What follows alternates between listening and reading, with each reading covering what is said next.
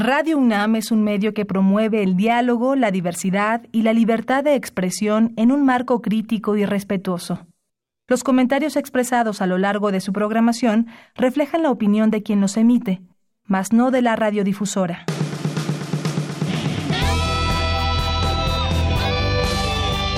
Prisma RU. Relatamos al mundo.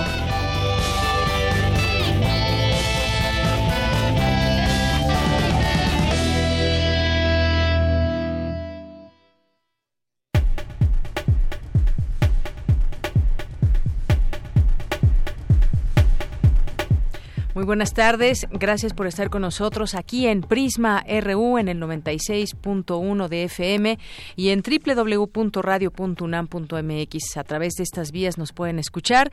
Les agradecemos su sintonía y esperamos que nos acompañen de aquí a las 3 de la tarde, donde hoy en el programa le tendremos mucha información, información universitaria de México y del mundo. Y vamos a, tener una entrevista hoy para platicar de la importancia de la autonomía universitaria, para también de los mecanismos para transparentar a las universidades.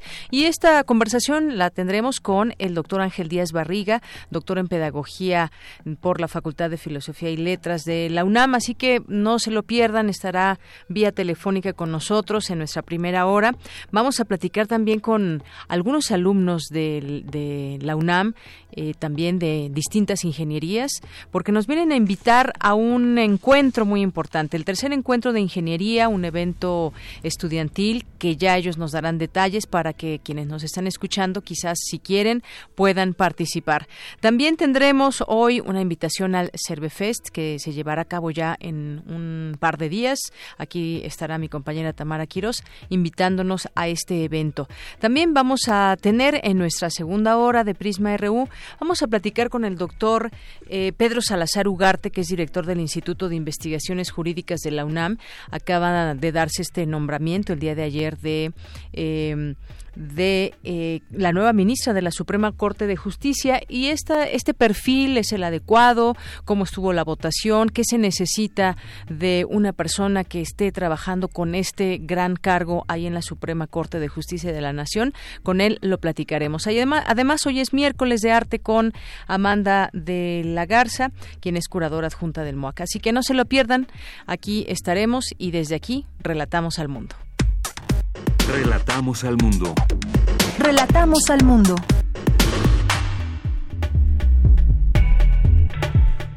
Bien, y en nuestro resumen universitario, en los temas universitarios de este miércoles 13 de marzo, el rector de la UNAM, Enrique Graue, encabezó la celebración por los 80 años del Instituto de Física. Mi compañera Dulce García nos tendrá aquí la información. La Escuela Nacional de Trabajo Social y otras entidades universitarias organizan el Congreso Jóvenes en Movimiento. Ahí estuvo mi compañera Virginia Sánchez, quien nos tendrá en un momento más los detalles. La política migratoria de Estados Unidos afecta a las familias de estatus legal eh, y en especial a los menores de edad, señala la antropóloga del CIESAS. Mi compañera Cristina Godínez nos tendrá aquí la información. Y también en los temas, en los temas eh, universitarios presentaron el libro Derecho Administrativo Sancionador Mexicano. Cindy Pérez Ramírez nos ampliará la información. En los temas nacionales, autoridades federales y estatales realizan el operativo Búsqueda en Vida, Tamaulipas, con la finalidad de localizar a las 22 personas secuestradas el pasado 7 de marzo.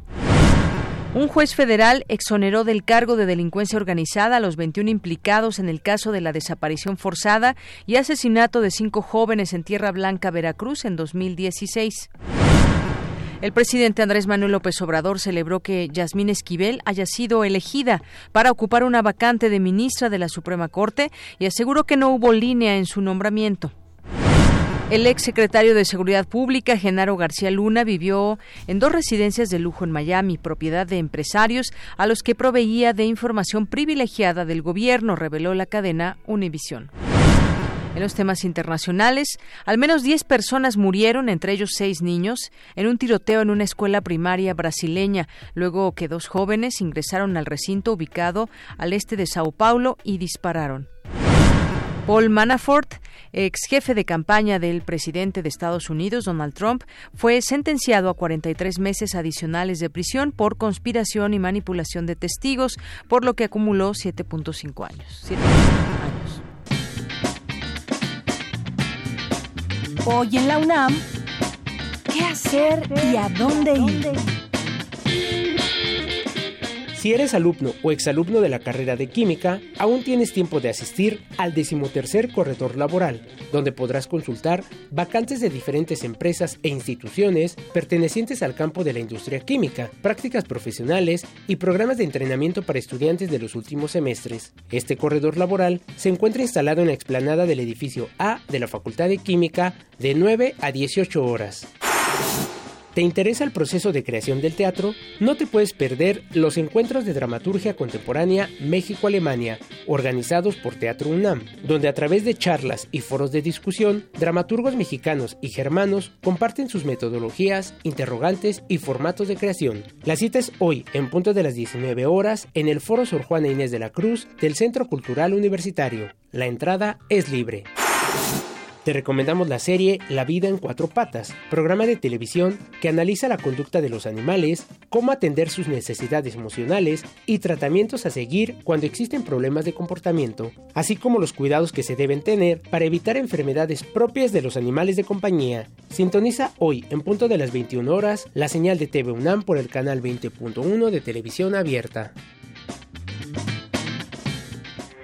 Porque tu opinión es importante, síguenos en nuestras redes sociales, en Facebook como Prisma RU y en Twitter como arroba PrismaRU.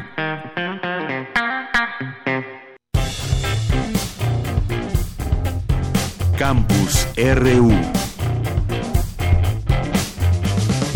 Bien, una de la tarde con 10 minutos en nuestro campus universitario. Vamos a comenzar con esta información de mi compañera Dulce García. El rector Enrique Graue encabezó la celebración por los 80 años del Instituto de Física. ¿Qué tal, Dulce? Muy buenas tardes. Deyanira, buenas tardes a ti al auditorio de Prisma RU. Al encabezar la celebración por los 80 años del Instituto de Física de la UNAM, el rector Enrique Graue afirmó que la inversión en investigación científica rinde frutos y enriquece a cualquier sociedad como se muestra en dicha entidad universitaria. Para la universidad, dijo, es motivo de orgullo el Instituto de Física, pues está conformado por 180 académicos quienes atienden 50 laboratorios especializados, uno universitario y cuatro nacionales, en los que se desarrolla investigación de trascendencia internacional en un amplio espectro de áreas del conocimiento como la física nuclear y de radiaciones, la física médica, la cuántica, atómica y molecular, entre otras. El nacimiento de este instituto sucede con el ánimo de crecer, de consolidarse sin importar los problemas externos que eventualmente involucran a la universidad. Un espíritu en donde a pesar de carencias y dificultades económicas y de vientos políticos encontrados en distintos momentos de la historia que hemos vivido, los académicos han sabido siempre mantener la voluntad inquebrantable de progresar. Y este instituto, su nacimiento, es un claro ejemplo de ello. Su cuna fue un pequeño cuarto del Palacio Minería, pero surge con vitalidad y energía, con el espíritu de vanguardia y con la convicción de crecer y de consolidarse. Esta magnífica comunidad que es muestra de que la inversión en investigación científica rinde frutos y enriquece a cualquier sociedad. Deyanira, el rector, recordó que el Instituto de Física surgió 10 años después de que se otorgara la autonomía a la Universidad Nacional, es decir, en tiempos de encuentros y desencuentros con el Estado, pero que a pesar de eso, esta entidad académica apareció con el ánimo de crecer y consolidarse sin importar los problemas externos. Asimismo, destacó que en el Instituto de Física se gestionaron proyectos importantes que dieron lugar a los actuales institutos de ciencias nucleares, el Centro de Nanociencias y Nanotecnología, el Centro de Física Aplicada y Tecnología Avanzada y el Instituto de Ciencias Aplicadas y Tecnología. Además, fuera de la UNAM, contribuyó a la creación del Instituto de Física de la Universidad de Guanajuato, de la Comisión Nacional de Energía Atómica y la Sociedad Mexicana de Física, entre otras. Este es el reporte. Muy buenas tardes.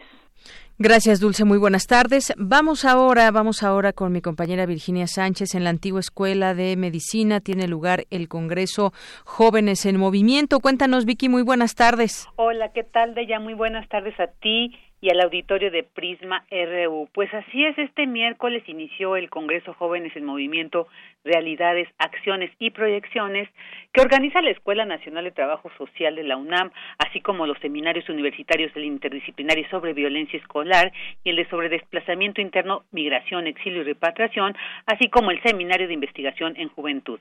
Este congreso se llevará a cabo hasta este viernes 15 de marzo en el Palacio de la Escuela de Medicina, allá en el centro histórico de nuestra ciudad.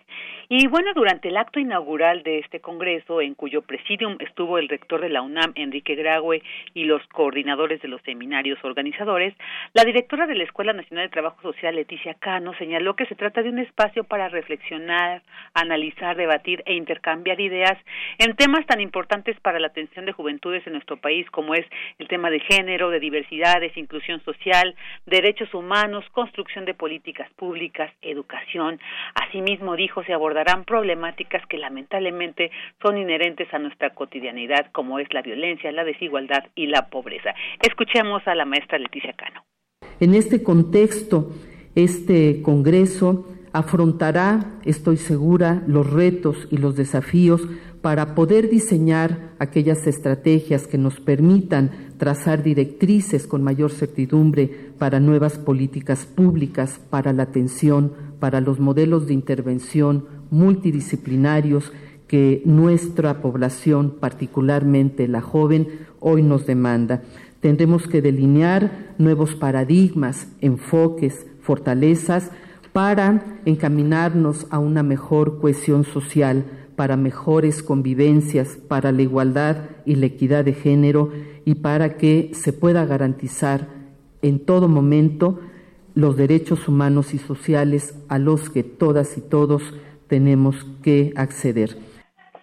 En tanto, Alberto Ken Oyama, secretario de Desarrollo Institucional de la UNAM y quien pues inauguró este evento en nombre del rector Enrique Graue, señaló que cuando se reconozca que cada joven es diferente y tiene un camino y sueño diferente, se estará más cerca de la universidad y del país del futuro. Por ello dijo la trascendencia de este congreso. Escuchémosle. La juventud tiene en las universidades un espacio único para la gestación de su libertad que solo se obtiene por el camino del conocimiento. Un ámbito civilizador que por excelencia, el de su formación ciudadana enmarcada en la ética, en el compromiso y la responsabilidad para la construcción de una sociedad justa, democrática y con equidad que todos anhelamos. La relevancia y trascendencia de este séptimo Congreso, Jóvenes en Movimiento, Realidades, Acciones y Proyecciones, cuyos trabajos hoy comienzan, se enfoca desde distintas miradas disciplinares sobre los proyectos, desafíos y las realidades de las y los jóvenes, pero también sobre los nuevos paradigmas que inciden en la cohesión social, en una convivencia igualitaria y libre de violencia. Bueno, pues de Yanira Auditorio, este Congreso Jóvenes en Movimiento estará conformado por seis ejes temáticos y cada uno de ellos pues está integrado por paneles, mesas de discusión, conversatorios, actividades culturales y la presentación de un libro. Y bueno, pues quienes no lo han hecho y se han interesado o se interesan en ello, pues para eh, asistir el día de mañana y el viernes, que cuando eh, continúa y poder recibir la constancia, pues pueden inscribirse a través del link del Congreso que encuentran en la página www www.trabajosocial.unam.mx. Este es el reporte de ella. Muy bien, pues muchísimas gracias Vicky, buenas tardes. Gracias a ti, hasta luego. Hasta luego. Y vamos a continuar con más información universitaria. En el Instituto de Investigaciones Antropológicas se realiza el seminario Migración de Retorno, Desafíos de la Cuarta Transformación, un enfoque regional fronterizo. Es mi compañera Cristina Godínez quien nos tiene esta información. Adelante, Cristina. Deyanira Auditorio de Prisma RU, buenas tardes. A partir del ataque a las Torres Gemelas en Estados Unidos, la política migratoria de nuestro vecino del norte se ha recrudecido. Y en la actualidad, con el gobierno de Donald Trump y su política de cero tolerancia, la situación es más difícil para las familias conformadas por migrantes. Para la investigadora Magdalena Barros, del Centro de Investigaciones y Estudios Superiores en Antropología Social, las familias de estatus legal mixto, esto es, con hijos ciudadanos pero con padres o familiares sin papeles, son afectadas por las políticas migratorias. En especial, ella ha centrado sus estudios en conocer cómo viven la migración y la discriminación los menores de edad. Los niños viven y sienten esta criminalización y esta deportabilidad de sus familias sean ciudadanos o sean indocumentados, sufren el hecho de que sus padres viven en las sombras de la deportabilidad. Y mucho se ha escrito sobre la criminalización de los mexicanos y cómo la condición de deportabilidad ha afectado a la comunidad migrante y a los hogares que lo componen. La antropóloga dijo que el hecho latente de la deportación aumenta la precariedad de las familias. El hecho de que los niños, jóvenes y sus padres puedan ser deportados o removidos en cualquier momento ha hecho que sus vidas se desenvuelvan en un ambiente no solo de marginación, de explotación y discriminación, sino también de miedo y de violencia. Y esto lo podemos ver en, en las niños y en las niñas, como tienen miedo de todo lo que está pasando, tienen miedo de que sus padres sean deportados, tienen miedo de que regresen por su mamá, tienen miedo de que regresen por ellos. Ulvas y sus colegas nos dicen que algunos estudios existentes sugieren que entre 10 y 15% de los niños que viven en familias de migrantes exhiben síntomas de depresión. Respuestas y actitudes de algunos de estos niños son un incremento en la frecuencia en que los niños lloran, de la pérdida de apetito, de sueño, más muestras de miedo y ansiedad, miedo a las autoridades y de respuestas y actitudes inadecuadas.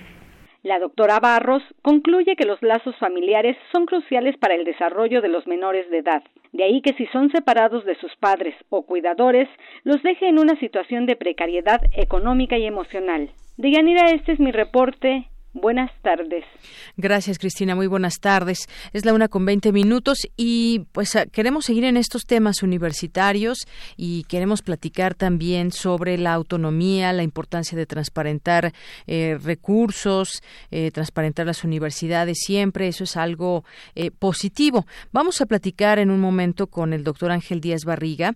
Antes vamos a escuchar lo que dijo ayer en su conferencia de prensa el presidente Andrés Manuel López Obrador al respecto del tema siendo respetuosos de las autonomías que no pueden significar cotos de poder, no pueden ser islas dominadas por caciques, trátese de un sindicato, de una universidad o de cualquier organización gubernamental, aunque sea autónoma, al final de cuentas todos tenemos la obligación de informar. Estamos buscando un mecanismo de común acuerdo con las universidades, porque conviene la transparencia, sin que se interprete de que es una injerencia del gobierno y una violación a las autonomías. Nosotros estamos cumpliendo, transfiriendo fondos, entregando los recursos a las universidades, pero la queja es de que ese dinero no se aplica bien. Los maestros de asignatura de las universidades están muy mal pagados. Entonces pueden tener las universidades más presupuesto, pero se queda arriba.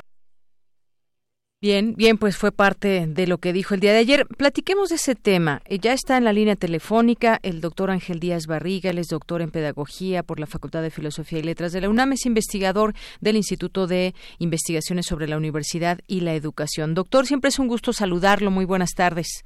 Buenas tardes, de Nayera. Un gusto estar contigo y con tu auditorio. Muchas gracias, doctor. Pues platicar de estos temas es sin duda algo muy serio. Tiene que ver la autonomía con muchas cosas. Es algo por lo que han luchado las, eh, las universidades. Y por otra parte también está el tema de la transparencia. Ahí dijo varias cosas el presidente López Obrador. ¿Qué opina usted al respecto de estos puntos, doctor? Mira, el tema de la autonomía académica, yo creo que en este país todos lo felicitamos sobre todo cuando los que tenemos, digamos, experiencia de haber visto lo que pasó en gobiernos militares en universidades sudamericanas, este, este, realmente el gozar de una autonomía para organizar académicamente la institución eh, para ciertas cuestiones de gobierno, yo pienso que es muy importante. Ahora, yo pienso que el presidente abordó cuatro temas que son problemáticos y delicados. Habló de un tema que llama corrupción. Este, y ciertamente la sociedad está muy sensible a este tema, tanto por lo que el año pasado se manejó a nivel público y que nunca se ha aclarado con detalle de lo que se denominó este la estafa maestra y la participación, por lo menos así se adjudicó, pero no yo no conozco un estudio que diga hasta, dónde se realiza, hasta dónde impactó y, si realmente es como lo dicen. Pero lo que se argumenta es que de una Secretaría de Estado se transfirieron fondos a la universidad para realizar ciertas actividades de, Prospera, creo, y que al final la universidad subcontrató esta tarea quedándose con parte de los recursos. Entonces, eh, es esta cuestión que el presidente ha estado insistiendo desde que tomó posesión, de que los recursos que se destinan a los pobres se quedan en el camino. Eh, si hubo corrupción o no hubo corrupción, honestamente no te lo puedo decir, pero sí habría obligación de las universidades que participaron en este tránsito de recursos de aclarar la situación. Y junto con ello eh, está el caso que acaba de aparecer hace unos 15 días, tres semanas, de la Universidad Autónoma de Hidalgo sobre una transferencia de recursos eh, en millones de dólares eh, que proceden del extranjero. También la universidad yo pienso que aquí está muy obligada a transparentar qué es lo que está pasando. Alguna, alguna rueda de prensa escuché, pero yo pienso que no basta con una rueda de prensa, este, porque la afirmación es muy delicada, sobre todo porque fue la Secretaría de Hacienda la que intervino las cuentas universitarias, de decir que eran dineros que la universidad había resguardado en cuentas en el extranjero. Pero este tema tiene que ser aclarado. Ahora, me preocupa que por unos paguen muchos. No sé si me explico. Esto es, en las universidades cada vez más la Auditoría Superior de la Federación, y yo pienso que aquí violentando la autonomía, cada vez más impone restricciones al uso del presupuesto. Y te puedo decir, yo entiendo que cuando se va a comprar equipo, digamos equipo de cómputo, este, uno tenga que hacer una licitación y tenga que ofrecer este tres o cuatro proveedores, las diferencias que hay de precios entre los proveedores e irse por lo más adecuado. Pero esto no es aplicable, por ejemplo, a libros. Este, cuando nosotros necesitamos en nuestra biblioteca adquirir ciertos libros, los libros no podemos someterlos a un concurso. Claro. Porque los libros se venden, este, los de ciencias sociales se venden en determinadas librerías, los de ciencias eh, que son revistas en, eh, eh, para ciencias naturales y exactas tienen determinados canales.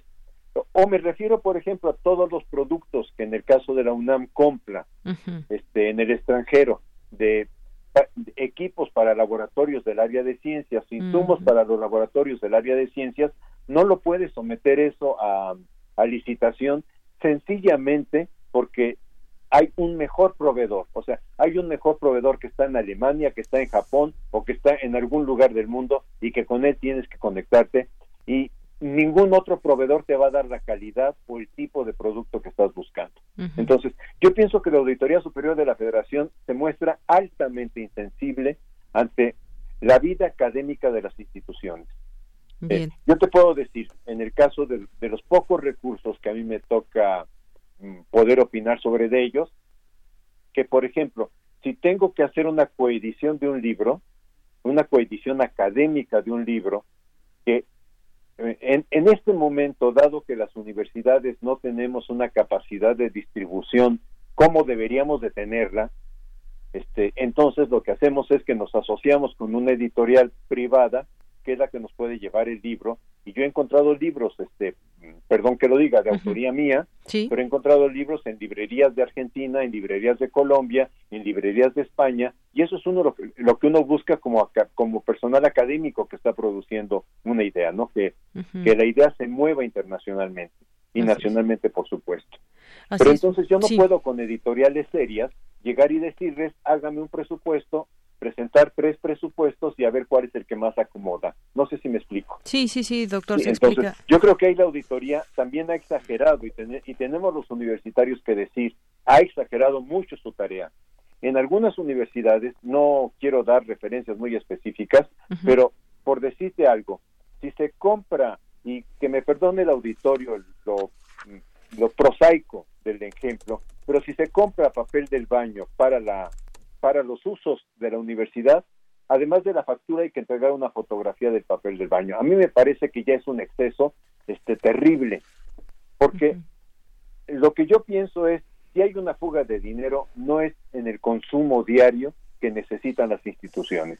sí me explico el problema que quiero sí, y que quiero cuestionar los criterios de la Auditoría Superior de la Federación con respecto a las observaciones que hace en las dinámicas universitarias. Hay cosas donde tiene razón, hay cosas donde no tiene razón. Pero eso sería el, el punto que tocó el presidente de corrupción. Pero tocó otros tres puntos que son muy, muy preocupantes. Él dice, estamos asignando dinero a la universidad y ese dinero se queda arriba y no llega abajo. Y ese sí es un problema en términos de lo que genéricamente hemos denominado las burocracias universitarias.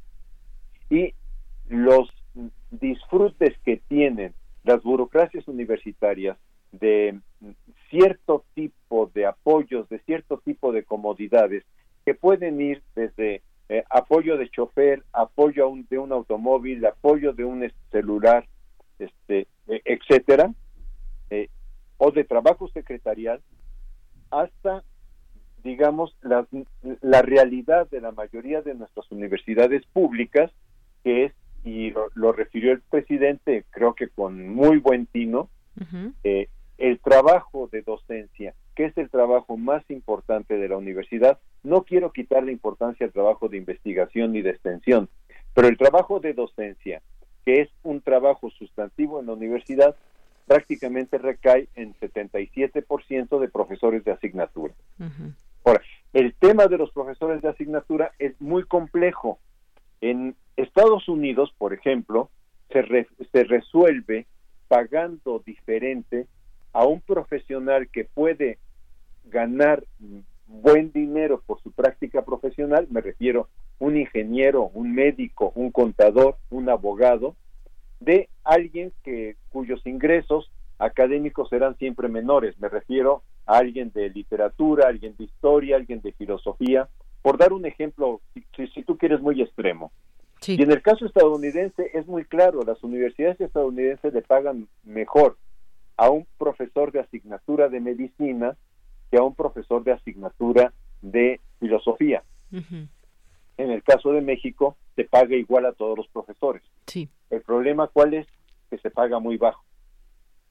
Ese es un ese es un gran problema. Ayer se destacaba justamente en lo, en lo que decía y lo podemos digo, saber muy fácilmente cuánto gana un profesor de asignatura. Estamos aquí hablando, doctor, de grandes eh, presupuestos, de presupuestos que son millonarios y que lo que se quiere es que se transparente. Hablaba eh, usted muy bien de esta autonomía académica, la importancia que debe ser y bueno, esto que nos explicaba, que nos abre también todo un horizonte, entender cuáles son estas restricciones, por ejemplo, que se impone desde la Auditoría Superior de la Federación, que quisiéramos pensar todo va encaminado a que sea transparente, a que no haya corrupción y demás. Lo que dice el presidente es que buscará un acuerdo con las universidades públicas para que se sepa, se transparente cómo se distribuyen los recursos económicos, esto sin afectar o sin que se interprete como una injerencia a la violación de, de las autonomías. Esto es, vamos a ver de qué trata este, pues, este acuerdo exactamente, cómo, cómo, cómo se va a hacer junto con el gobierno, porque ya hay mecanismos que, que existen para que las universidades puedan transparentar esos recursos. Incluso, bueno, pues la UNAM hace poco dimos aquí la noticia, la UNAM transparente al 100%, algo que reconoció el, el Instituto Nacional de Transparencia, Acceso a la Información y Protección de Datos Personales. Pero esos detalles que usted nos platica, por ejemplo, de cómo se adquiere el equipo de cómputo, cómo podrían ahí, pues, eh, cómo pueden entender y sensibilizar quizás estos también órganos que están pendientes de cómo se distribuye ese dinero. Lo importante, doctor, es encaminarnos hacia esa transparencia. Sí. Ahora, Pero hay que ver los cómo. yo, también quería, quisiera decir que el presidente abrió otro tema muy delicado y muy interesante, sí. que son los grupos de poder.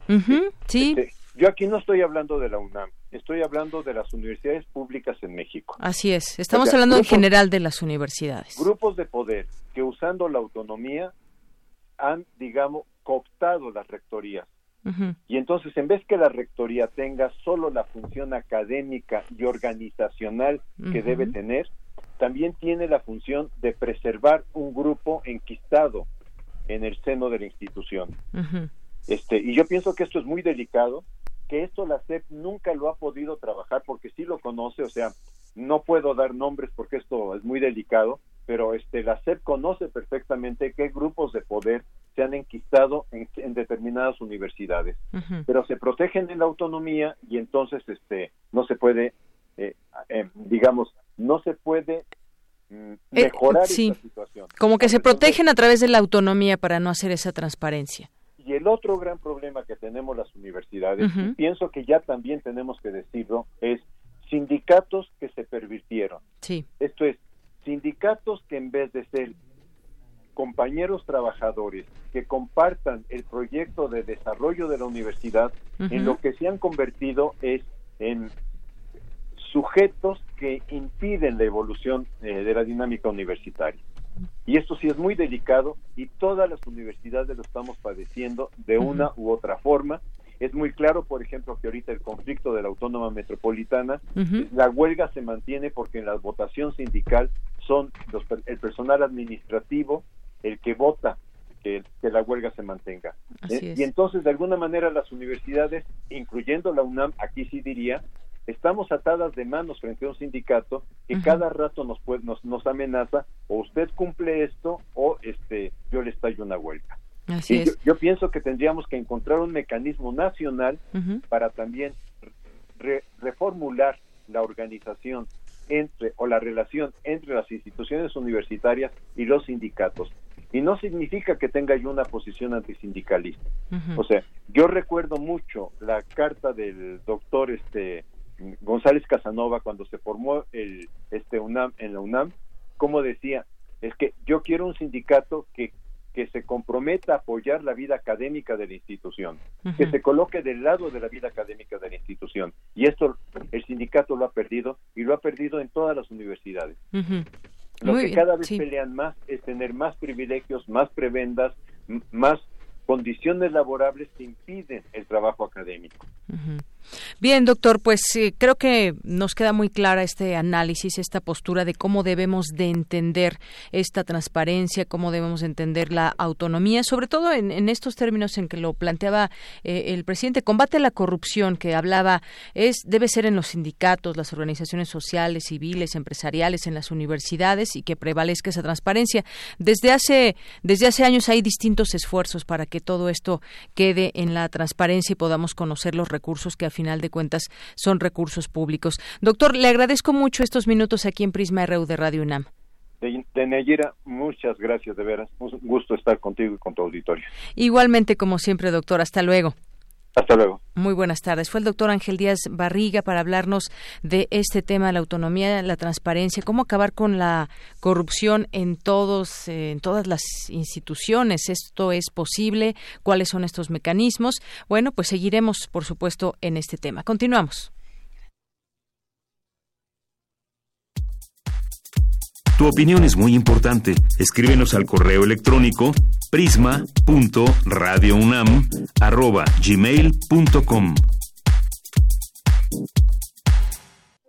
Queremos escuchar tu voz. Nuestro teléfono en cabina es 55 36 43 39. Prisma RU. Relatamos al mundo. Bien, una de la tarde con 36 minutos. Gracias por eh, continuar con nosotros. Y tenemos una entrevista aquí en cabina. Ya están aquí cuatro estudiantes que les voy a presentar. Les habíamos dicho que vamos a platicar del encuentro, el tercer encuentro de ingeniería, este evento estudiantil sin fines de lucro y cuya organización está involucrada con alumnos de distintas facultades de la UNAM, vienen de la Facultad de Ingeniería, de la de Química, de Ciencias, de la FES Cautitlán, de la FES, eh, de la Facultad de Ciencias Políticas y Sociales de la Facultad de Artes y Diseño y demás. A ver, vamos a conocerlos y se los voy a presentar. Está Christopher Amado Gómez eh, Laines, representante general de la UNAM, en este encuentro. ¿Qué tal, Christopher? Bienvenido, buenas tardes. Muchas gracias, muy buenas tardes. Está Ania Paula Roldán Salazar, coordinadora general de Marketing y Difusión. Bienvenida, Ania Paula. Muchas gracias. Está también Brenda Yamili Ortega Pineda, subcoordinadora de difusión. Brenda, bienvenida. Gracias. Y está José Moisés Uriarte García, subcoordinador de marketing. ¿Qué tal, José? Hola, muchas gracias. Bueno, pues platíquenos de qué se trata este encuentro de ingeniería para toda la comunidad universitaria que nos esté escuchando, todo nuestro público en general que está en esta frecuencia de Radio UNAM. ¿Con quién empezamos? Bueno, el encuentro de ingeniería industrial lo que pretende es reunir a todo el público interesado en las áreas de la ingeniería industrial eh, y que bueno, no necesita ser un alumno de ingeniería industrial para asistir al evento. Es totalmente gratuito y pues hemos tenido la presencia de alumnos, pues obviamente en general de ingeniería industrial, pero también eh, de química, sociólogos, psicólogos, comunicólogos, por lo que pues bueno, nos deja sorprendidos al, al ver que hay muchas personas de otras áreas que están muy este pues, interesados. exactamente. Claro, eso me llamó mucho la atención cuando estaba leyendo la información de que no solamente son ingenieros, no solamente son las ingenierías, sino que también abrieron este espectro hacia otras eh, otras ramas. Por ejemplo, veo que va a participar, participar la Facultad de Ciencias Políticas y Sociales. Esto es, muy importante. A ver, eh, cuéntenos qué día se llevará a cabo este encuentro, cómo se va a dividir, cómo se puede inscribir la gente, solamente llega allá, dónde, cuándo, cómo. Pues eh, serán los días 22, 23 y 24 de mayo. eh, la sede es Tecnológicos de México, eh, Campus Gustavo Madero. Y nosotros tenemos un registro en una plataforma por internet y también nos pueden mandar como sus dudas por redes sociales. Aún no abrimos el registro. Estamos justo rumbo al, al, al encuentro. Y pues está, está como muy interesante esto de las multidisciplinas, porque justo nuestro comité organizador lo, lo componemos como de, de muchas facultades y no solamente de la UNAM, sino también está el Politécnico participando, la UAM, eh, Tecnológicos de México y universidades de otras partes del mundo como eh, en Colombia y en, en Perú. Muy bien. Eh, platícanos eh, a grandes rasgos cuáles son los principales propósitos de este encuentro. Y bueno, nos buscaron un poco anticipadamente, pero más vale. Todavía no se abre el registro, pero estén pendientes. Ustedes también ahí les pediremos que nos echen una llamada para recordarle al auditorio. Pero platícanos ahora un poco sobre los propósitos, José. Sí, un poco el encuentro de ingeniería industrial, pues es acercar a la comunidad universitaria, pues todo este tipo de herramientas que únicamente se conocen en el ámbito profesional, ¿no? Acercar a profesionales que nos puedan practicar de, platicar de su experiencia en, en la industria y pues compartir conocimientos, va a haber conferencias, va a haber talleres, eh, actividades culturales, en donde invitamos a la comunidad de ingeniería industrial de diferentes universidades, no solo de, del Instituto de Tecnológico, sino de la, de la UNAM, de la UAM, del POLI, así como cualquier, todo, bueno, más bien todo tipo de población que quiera asistir, y pues es un encuentro de conocimiento, de saberes y lo que buscamos es convivir, ¿no? Convivir entre ingenieros. Muy bien. Pues eh, Brenda, también me gustaría que nos platique sobre, eh, pues, quiénes están invitados. Veo que aquí va a haber diversas personalidades y demás. Y también, pues, sería importante que nos eh, recuerdes también, decíamos ya, el lugar, el registro que apenas se va a ver, se va a dar. ¿Tienen ya de redes sociales para que los podamos seguir? Sí, claro. Este, las personas que se van a encargar de impartir los talleres y las conferencias uh, van a ser, eh, mm, pues, vaya, personas que tienen una empresa, que han tenido una idea, ¿no? Muy, este... Que están ligados ya con, digamos, con el quehacer profesional de un ingeniero. Sí, claro. Entonces, pues nos van a compartir ese conocimiento, ¿no? Es pues, muy interesante escucharlas. Muy bien. Y entonces todo, todo, ¿quiénes pueden participar? Estudiantes de ingeniería, de otras carreras, ya nos decían, también quizás el público en general que nos esté escuchando, que pueda ir y documentarse también de lo que está pasando en estas empresas, cómo trabajan los ingenieros. Cuéntenos también de esto. Sí, claro. Bueno, este, sí pueden ingresar cualquier todo tipo de personas. Hay temas sobre economía, sobre, sobre gestión de negocios, ¿no? Que también los pueden llevar personas con negocios pequeños a modo de que sepan las técnicas para hacerlos crecer, ¿no? Sí, justo el, el encuentro pasado tuvimos un taller sobre cómo manejar nuestra imagen profesional y creo que eso no solo va dirigido como a los ingenieros, sino también como a cualquier estudiante que vaya a entrar al campo laboral o cualquier persona que ya esté en el campo laboral y que quiera como adquirir estos conocimientos. Además, cabe mencionar que la carrera de ingeniería industrial es una carrera muy versátil en la cual puedes desempeñarte en distintas áreas. Por lo tanto, varias de las conferencias y talleres se van a enfocar a, áreas o puntos que tú podrías como empresario o como un futuro emprendedor aplicar. El conocimiento que se da en la carrera es muy versátil y puede ser aplicado en, en muchísimos puntos. Puedes aplicarlo desde una tiendita hasta una gran empresa, ¿no? Y en este caso, pues tendremos eh, pues varias varias empresas invitadas entre ellas podemos destacar a DHL, a Walmart, a General Motors, General Electric, eh, Grupo Pridi. Vamos a tener varios, este, pues también ponentes que, que tienen bastante experiencia en, en la industria como, como profesionistas y también como algunos empresarios. Muy bien. Y ya mencionabas algo también, Ania, sobre lo que habían tenido en, otros encuentros, en el encuentro anterior. Este es el tercero. ¿Cuáles han sido las experiencias? Platiquen, me queda una memoria de este evento. Eh, ¿Cómo han sido esas experiencias de los anteriores encuentros que ha habido?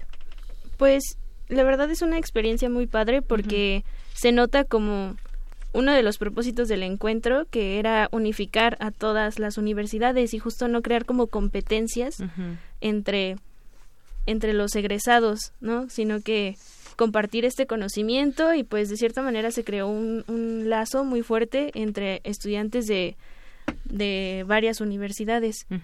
Entonces, eso se me hace a mí como muy padre.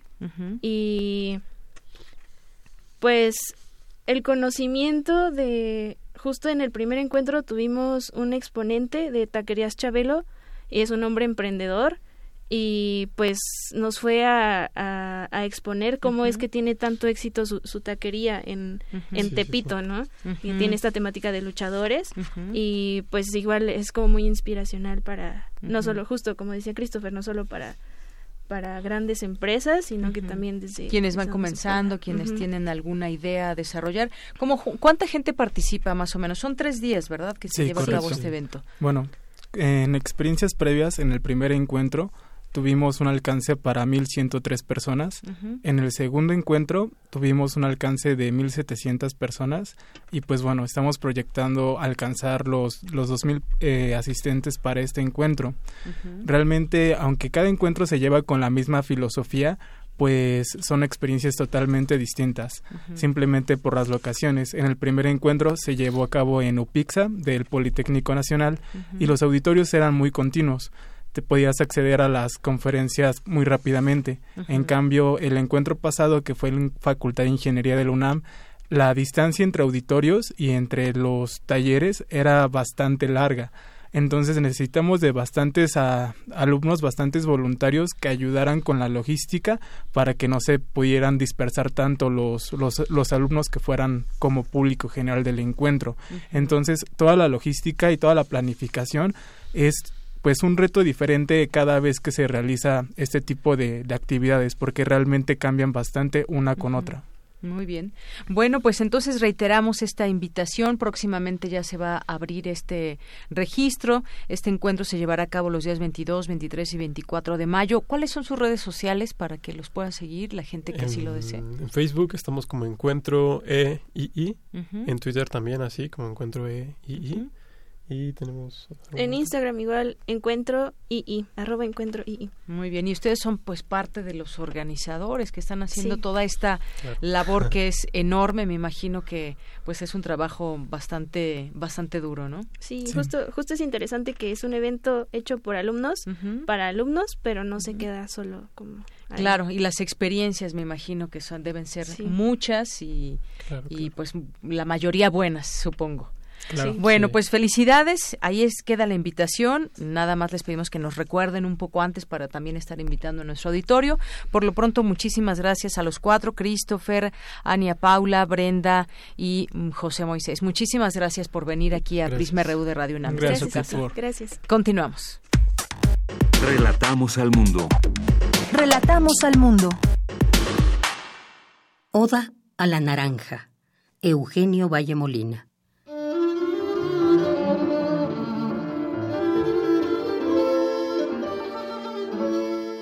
Ay, naranja.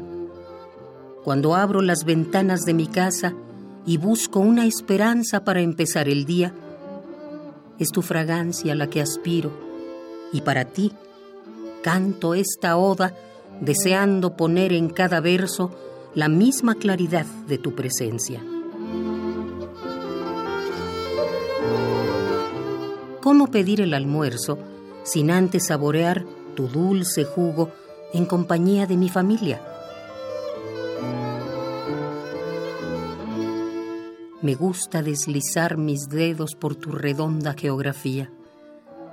Me recuerda los pechos tiernos o maduros de tantas mujeres que estuvieron conmigo al pie de los naranjos.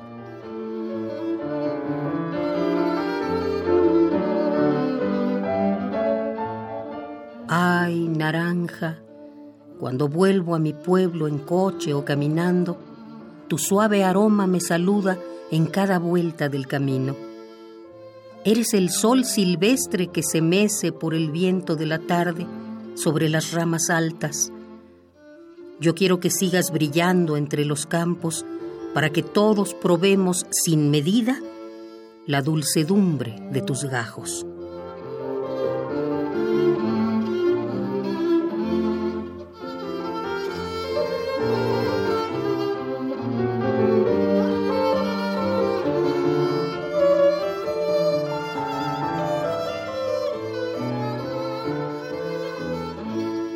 A la Naranja, Eugenio Valle Molina.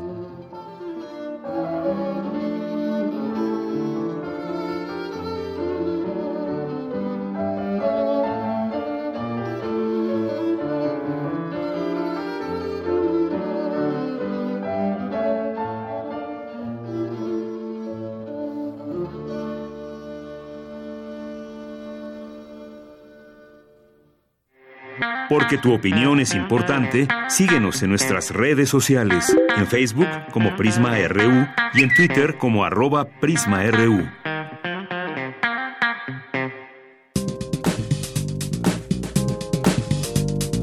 Cultura RU.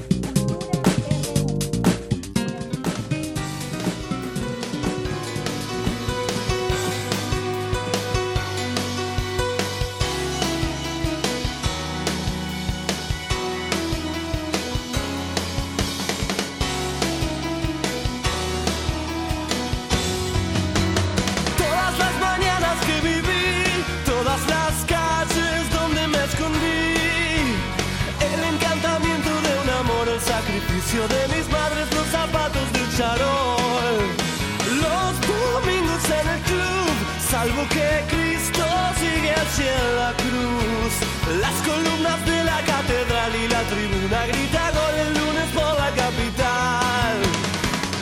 Bien, iniciamos y ya estamos aquí en la sección de cultura. ¿Qué tal, Tamara? Buenas tardes. Deyanira, buenas tardes. Todos giran y giran. La producción siempre tiene buenas propuestas en cuanto a efemérides musicales.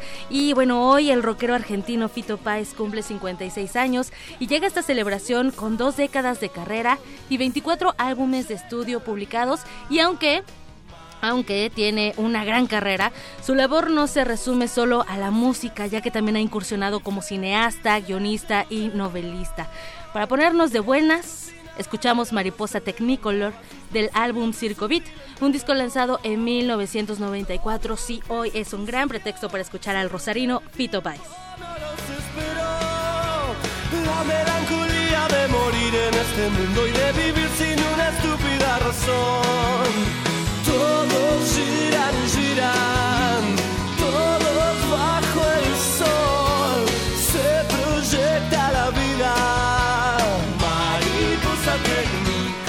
Marzo, 13 de marzo, 13 de marzo del 2019. Y bueno, entrando a la información de esta tarde, les tenemos una invitación que tiene que ver con la industria de la cerveza artesanal que en los últimos años bueno, ha adquirido mayor notoriedad en México. Les cuento que el 15, 16 y 17 de marzo se llevará a cabo la Feria Internacional de la Cerveza, mejor conocida como Cervefest. Y bueno, este evento se ha realizado durante ocho años consecutivos y para esta edición tendrán como país invitado a Italia y también a la ciudad de Mazatlán.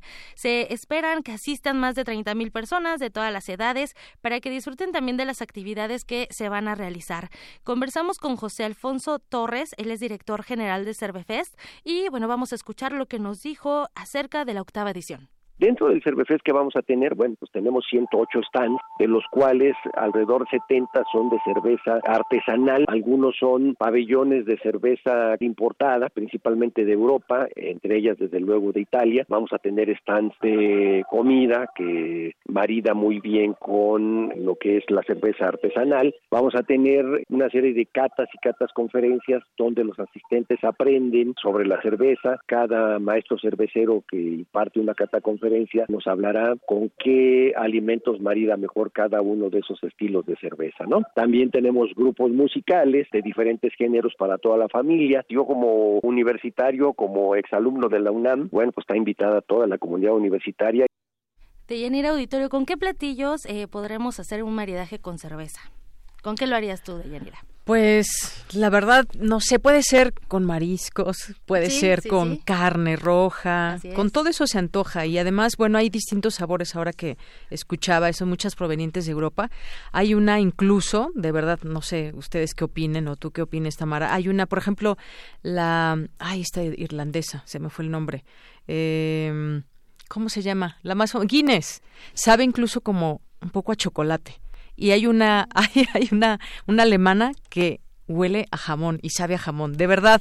no creen que les miento. No, no te creemos. De hecho, sí hay, hay cervezas que tienen diferentes sabores. Incluso algunas no, no necesitan hielo para, para tomarse. Se toman como a temperatura ambiente. Hablando de maridajes, eh, justo con el maridaje de cerveza podemos realizar la combinación de múltiples estilos eh, con una gran cantidad de platos. Dicen los que saben que debe haber una armonía entre la cerveza y el plato al que acompaña para que ninguno de los dos prime sobre el otro y encajen a la perfección.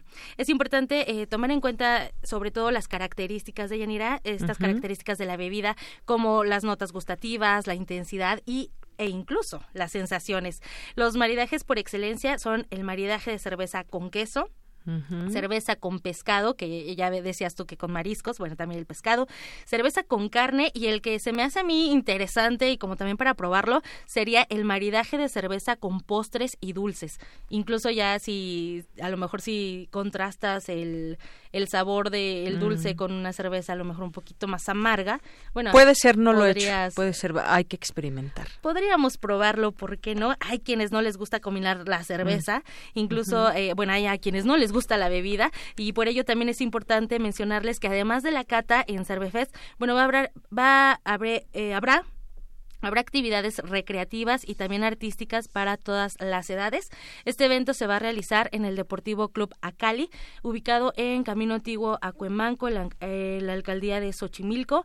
Eh, tiene un costo de 160 pesos para personas de 18 a 59 años, mientras que de 12 a 17 y mayores de 60 pagarán la mitad del costo, los descuentos habituales de los eventos en nuestro país. Y también niños de 11 años o menos, pues ellos no pagan. Mm, muy bien. Sí, por, para porque ellos no beben además.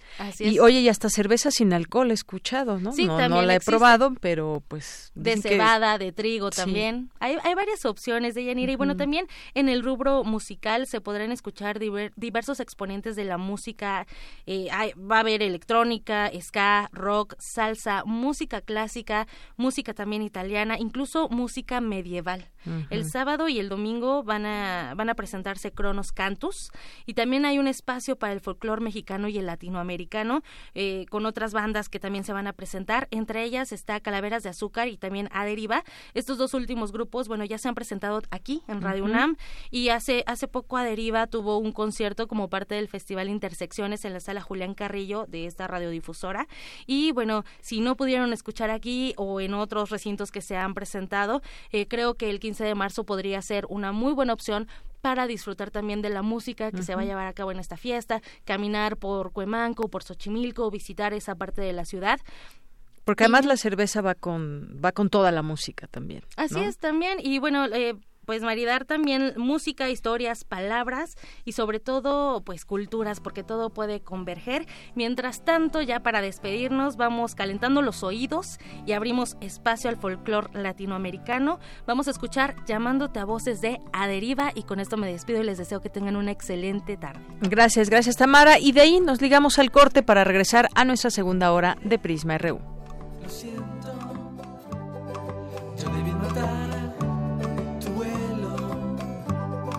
solo se volvió más silento y solo suspirar entre sueños.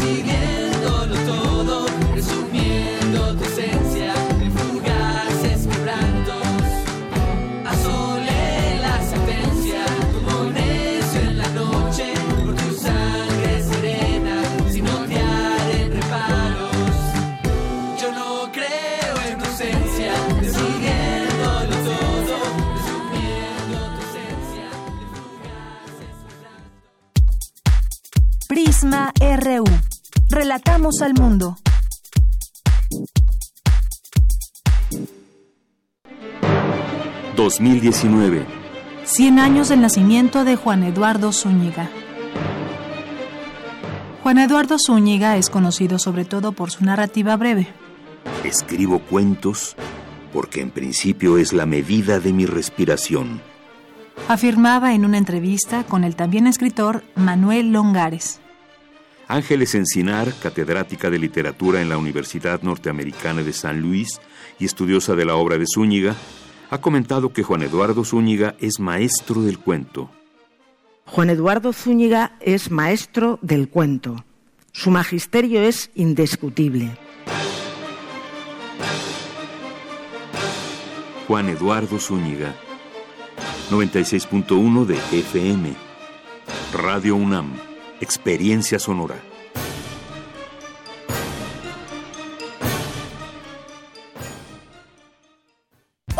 Mi nombre es Renata y después de mucho tiempo, hoy regresé al lugar donde nací. Aquí aprendí a andar en bicicleta. Aquí pasaba las tardes después de la escuela. ¡Ay, Bruno! Ay, mi secundaria, el mercado, mi colonia. Estoy muy feliz de regresar. Y porque mi país me importa, ya actualicé mi domicilio y mi credencial para votar. Tú también notifica al INE cualquier cambio en tus datos y participa en las decisiones de tu localidad. INE. Nueve de cada diez incendios forestales son provocados por actividades humanas. Si enciendes una fogata en el bosque o en la selva, hazlo en un espacio alejado de árboles, troncos, pasto y hojarasca. Antes de irte, asegúrate de apagarla completamente. Si ves un incendio forestal, repórtalo al 911 o al 01800 4623 6346. Prevenirlo es más fácil que combatirlo. Sistema Nacional de Protección Civil. Gobierno de México.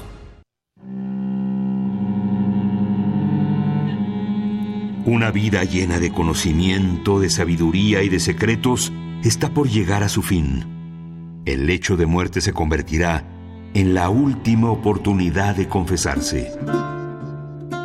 Lunes de Teatro de Radio UNAM te invita a conocer los secretos del Cali Escrima en el montaje La Abadesa. Dramaturgia y dirección Jorge Gidi.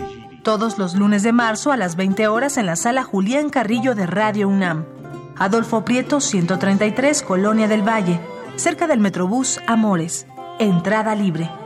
Si guardaras un secreto tan grande, ¿lo heredarías a alguien más o preferirías llevártelo a la tumba?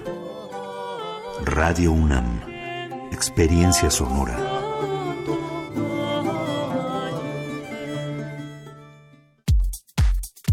Tu opinión es muy importante. Escríbenos al correo electrónico prisma.radiounam@gmail.com.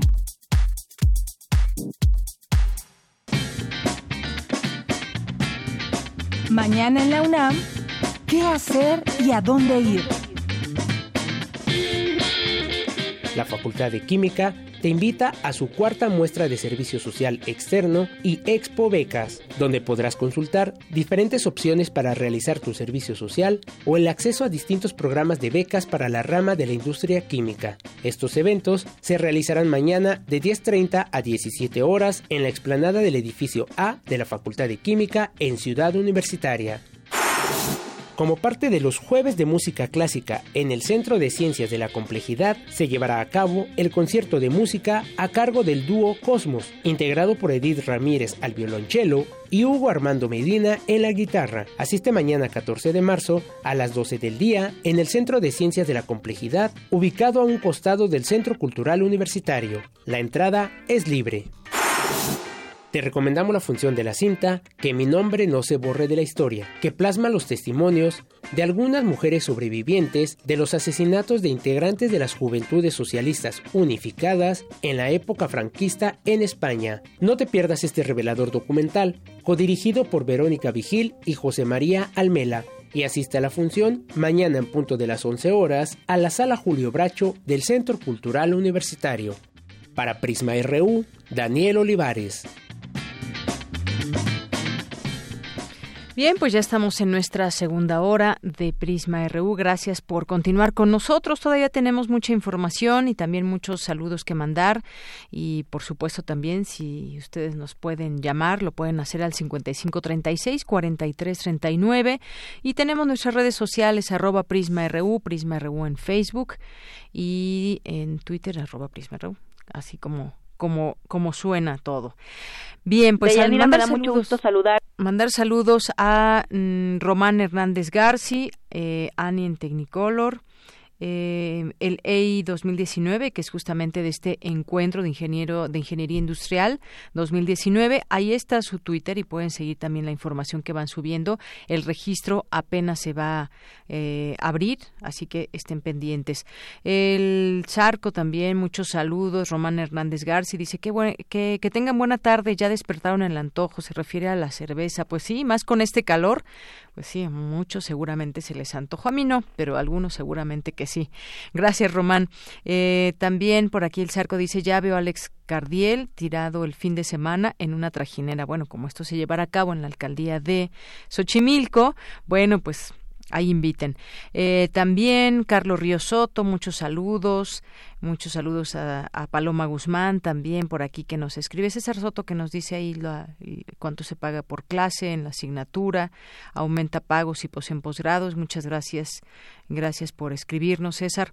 Carlos Oropa Álvarez, Gaby Cervera Valé, Mario Iván García que nos dice un reconocimiento a la producción de Yanira por la excelente mesa de debate de ayer con periodistas objetivos y críticos. Radio UNAM, un ejemplo de radio pública que respeta la inteligencia de su auditorio. Saludos a todos. Bueno, pues sí, un trabajo que se hace en equipo. Mario Iván García, muchísimas gracias. Alberto Díaz, eh, Silvia Vargas, Elisue UNAM. También siempre les mandamos muchos saludos desde aquí. José Luis León, Galán de Barrio, saludos a Prisma, un abrazo al equipo, gracias Galán de Barrio.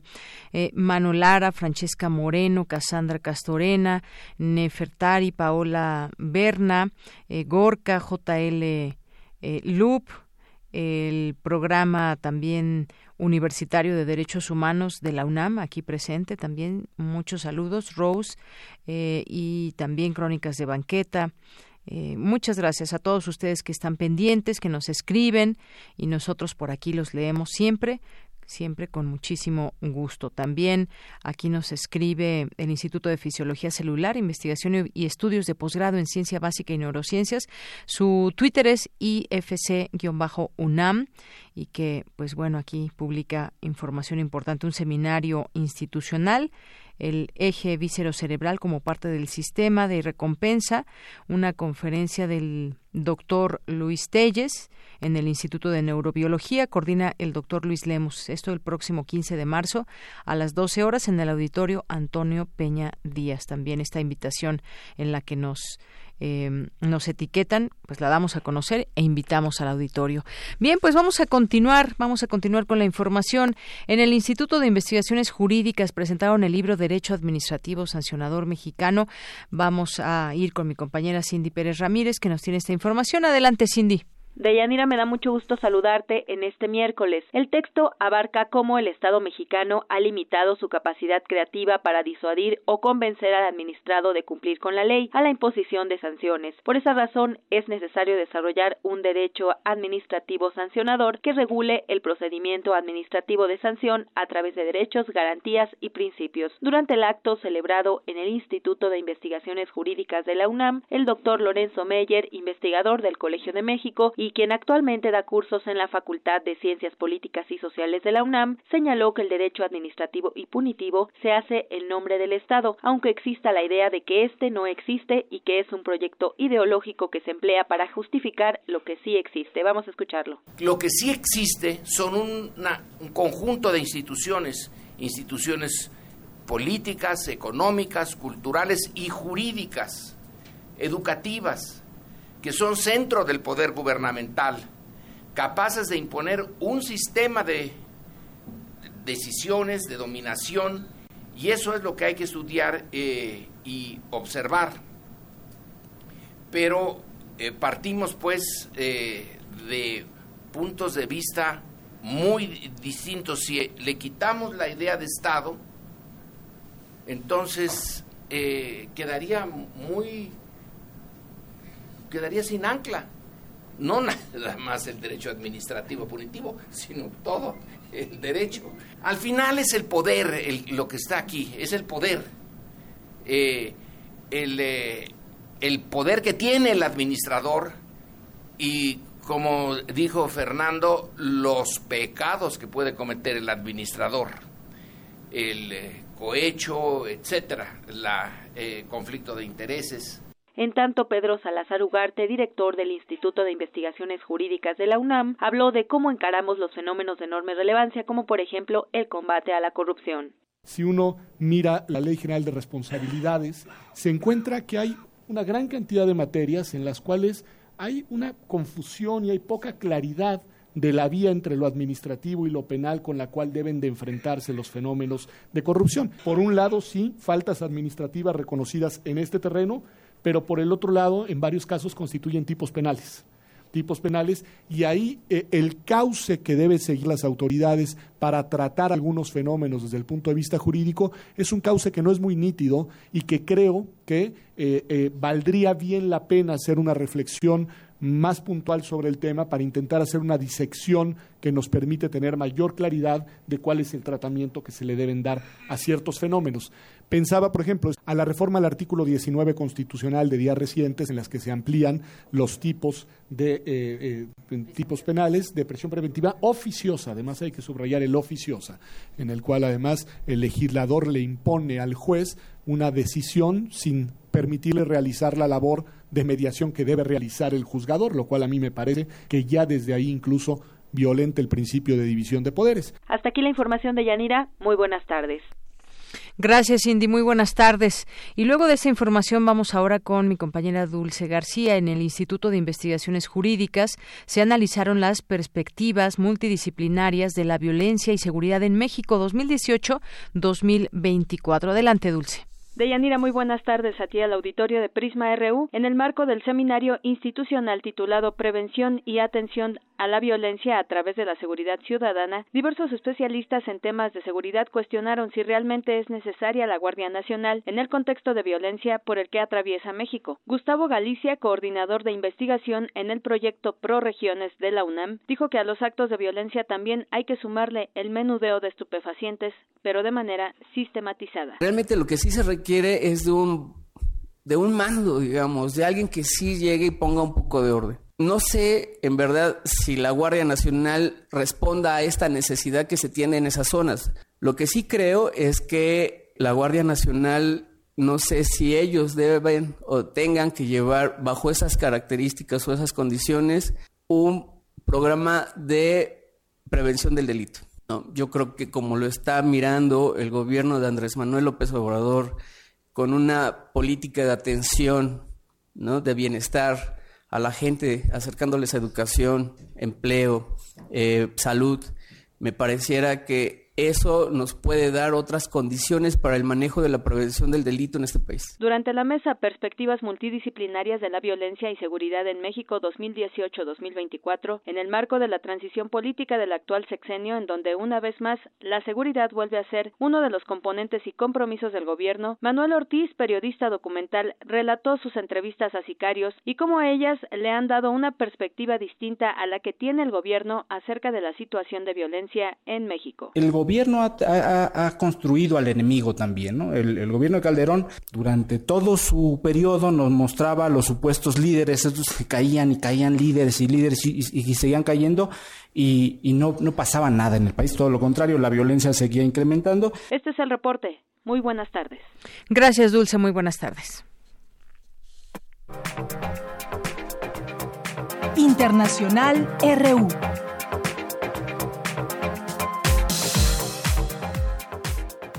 El Parlamento británico se dispone a votar de última hora este miércoles si acepta un Brexit sin acuerdo el próximo 29 de marzo, la fecha oficial fijada para la salida del Reino Unido de la Unión Europea, o si rechaza esa opción. La primera ministra británica Theresa May ya anunció que ella votará en contra de una salida sin acuerdo. Por su parte, la Unión Europea le pidió a Gran Bretaña que aclare su posición antes de pensar en extender el plazo de salida, explicó el negociador en jefe de la Unión Europea, Michel Barnier. Canadá suspendió los vuelos en aviones Boeing 737 MAX, con lo que se unió a una larga lista global de aerolíneas que suspendieron el avión después del segundo accidente mortal en cinco meses un edificio de tres plantas que albergaba una escuela de educación primaria se derrumbó en la ciudad nigeriana de Lagos, dejando a más de 100 niños atrapados. Según reportes oficiales, al menos 12 personas han muerto, 50 han sido rescatadas y 8 se encuentran gravemente heridas nuevas movilizaciones en las calles de Caracas, en Venezuela. Este miércoles se registra una manifestación convocada por el autonombrado presidente Juan Guaidó. Tras cinco días de apagón y con el suministro eléctrico restituido casi en su totalidad, según fuentes del Ministerio de Comunicación de Venezuela. Paul Manafort, exdirector de campaña del presidente estadounidense Donald Trump, ha sido sentenciado a tres años y medio más de prisión por malversación de fondos. Se trata de un segundo caso relacionado con la investigación de la conocida trama rusa. Relatamos al mundo. Relatamos al mundo. Dos de la tarde con 16 minutos. Estas fueron las breves internacionales. También tenemos información nacional y bueno, pues es importante compartir con ustedes algunos algunos temas. El Instituto Nacional de Transparencia, Acceso a la Información y Protección de Datos Personales, el INAI, pidió a la Fiscalía General de la República, a la FGR, entregar la versión pública de todo el expediente de la averiguación previa relacionada con el homicidio del entonces candidato a la presidencia de la República en 1994. Me refiero a Luis Donaldo Colosio. Y bueno, pues esto es parte de lo que de lo que queremos compartir. Sigue vivo este interés de la sociedad mexicana porque pues hubo muchas investigaciones, pero a ciencia cierta, ¿qué fue lo que sucedió. Bueno, también en otro tema, el cártel de Santa Rosa de Lima buscó apoderarse del Estado con ayuda del perredista Hugo Estefania Monroy. Estefania Monroy, quien gobernó el municipio de Cortázar en 2015 y 2018. En, eh, en un audio publicado, difundido por redes sociales, escucha a, eh, a este exalcalde eh, planear con otra persona, uno de los líderes del cártel guachicolero, el uso del presunto del presupuesto municipal para afianzar al grupo criminal, apoderarse de algunas zonas de la entidad y luego a través del voto gobernar Guanajuato. Así las cosas en algunos lugares, como en este caso. Eh, también en otro tema, los capitalinos dispuestos a dejar el auto si hay transporte público seguro. La mayoría de los capitalinos están dispuestos, dispuestos a bajarse del automóvil para contaminar menos, para generar menos tráfico, siempre y cuando las autoridades ofrezcan servicios de transporte sustentables de calidad y seguros. Así lo indican los resultados de una encuesta eh, que se elaboró por el Poder del Consumidor con otras organizaciones como Dinamia, que fue aplicada a 400 automovilistas después de la contingencia eh, el pasado mes de enero por escasez de gasolina en la Ciudad de México. Pues sí, yo creo que muchos estarían dispuestos, pero efectivamente necesitamos un transporte público seguro y de calidad. En otro tema, el alcalde de Hidalgo del Parral, Chihuahua, Jorge Alfredo Lozoya impugnó ante la Suprema Corte de Justicia el cambio de reglas de operación de las estancias infantiles por el programa de apoyo al bienestar de niños y niñas, hijos de madres trabajadoras. Esto se dio a conocer el día de hoy. Esto sucedió ayer. El presidente municipal presentó esta ampliación. Hoy se da a conocer esta información que pues se le otorga eh, o bueno impugnó ante la Suprema Corte esta, este cambio de reglas de estancias infantiles ante la Corte. Y bueno, hoy en la conferencia matutina del presidente López Obrador se habló, se refirió sobre la nueva ministra de la Suprema Corte de Justicia de la Nación y ahí celebró que el Senado haya elegido ayer a Yasmín Esquivel Moza como nueva ministra de la Suprema Corte, pues aseguró que es una mujer muy preparada y con méritos. Ya en un momento hablaremos de este tema, por supuesto eh, y las estancias infantiles también se refirió al precio de las gasolinas, reiteró su compromiso de que no habrá aumentos en términos reales en el precio de las gasolinas y dijo que su gobierno trabaja en la elaboración de un mecanismo para ajustar los aumentos derivados del mercado internacional de combustibles. Eh, se refirió también a la refinería Dos Bocas, dijo que hubo un malentendido con las declaraciones del subsecretario de Hacienda respecto a que se aplazaría la construcción de la refinería y reiteró que en tres años ahí se refinará el petróleo obtenido de las zonas de Tabasco, Campeche y Veracruz y que se escogió esta zona porque es una terminal que se utiliza para mandar crudo al extranjero. Como están las instalaciones, ahí es el sitio más adecuado. Así que bueno, parte de, la información nacional que hoy queremos compartir con ustedes y en un momento ya estaremos también platicando aquí con el doctor Pedro Salazar Ugarte, director del Instituto de Investigaciones Jurídicas de la UNAM, para hablar de este tema, la nueva ministra de, de la Suprema Corte de Justicia de la Nación. Eh, es un tema que estuvimos siguiendo también muy de cerca ayer por la tarde que se dio esta aprobación. Después de una segunda votación, el Pleno del Senado de la República nombró a la magistrada Yasmín Esquivel Moza como ministra de la Suprema Corte de Justicia de la Nación. Sin duda, un cargo eh, que se ostenta desde la Suprema Corte muy importante por todo lo que tiene que ver con muchos asuntos de gran importancia, relevancia y trascendencia para nuestro país. Fueron 95 votos a favor, 19 en contra del PAN, así como un voto nulo. De 121 senadores presentes, se avaló su designación como integrante del máximo tribunal del país, con más de dos terceras partes de los votos requeridos por ley, a fin de alcanzar la mayoría calificada. Eh, y en un momento más lo, se nos comunicamos con él. Así se dio cumplimiento ese ordenamiento constitucional de designar a la undécima ministra faltante dentro del Pleno de la Corte que dejó vacante en su momento Margarita Luna Ramos. La nueva ministra de la Corte, antes de la votación, explicó su vocación para formar parte del máximo tribunal del país. Eh, un juez no hace, se hace, se hace el crisol del estudio, del estudio de cada expediente, de cada asunto, de cada acuerdo, de cada resolución, de cada sentencia, del conocimiento de la ley, sobre todo esto, y, su aplicación, por supuesto, de la doctrina, de la jurisprudencia, de la condición humana y de la realidad social en que viven día tras día. Eso es lo que señaló la nueva ministra Yasmín Esquivel cuando tomó la palabra. Prisma RU. Relatamos al mundo.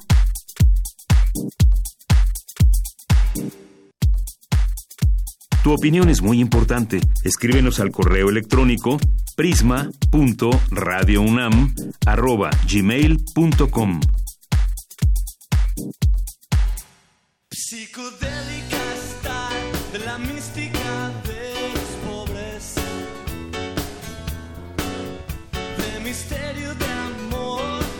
de dinero y soledad.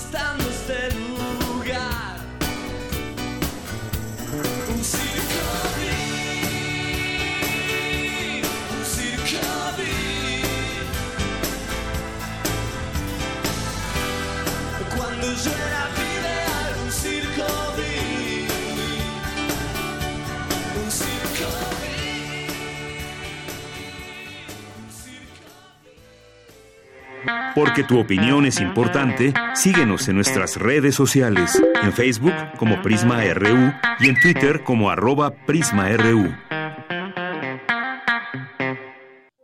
Queremos escuchar tu voz. Nuestro teléfono en cabina es 55 36 43 39.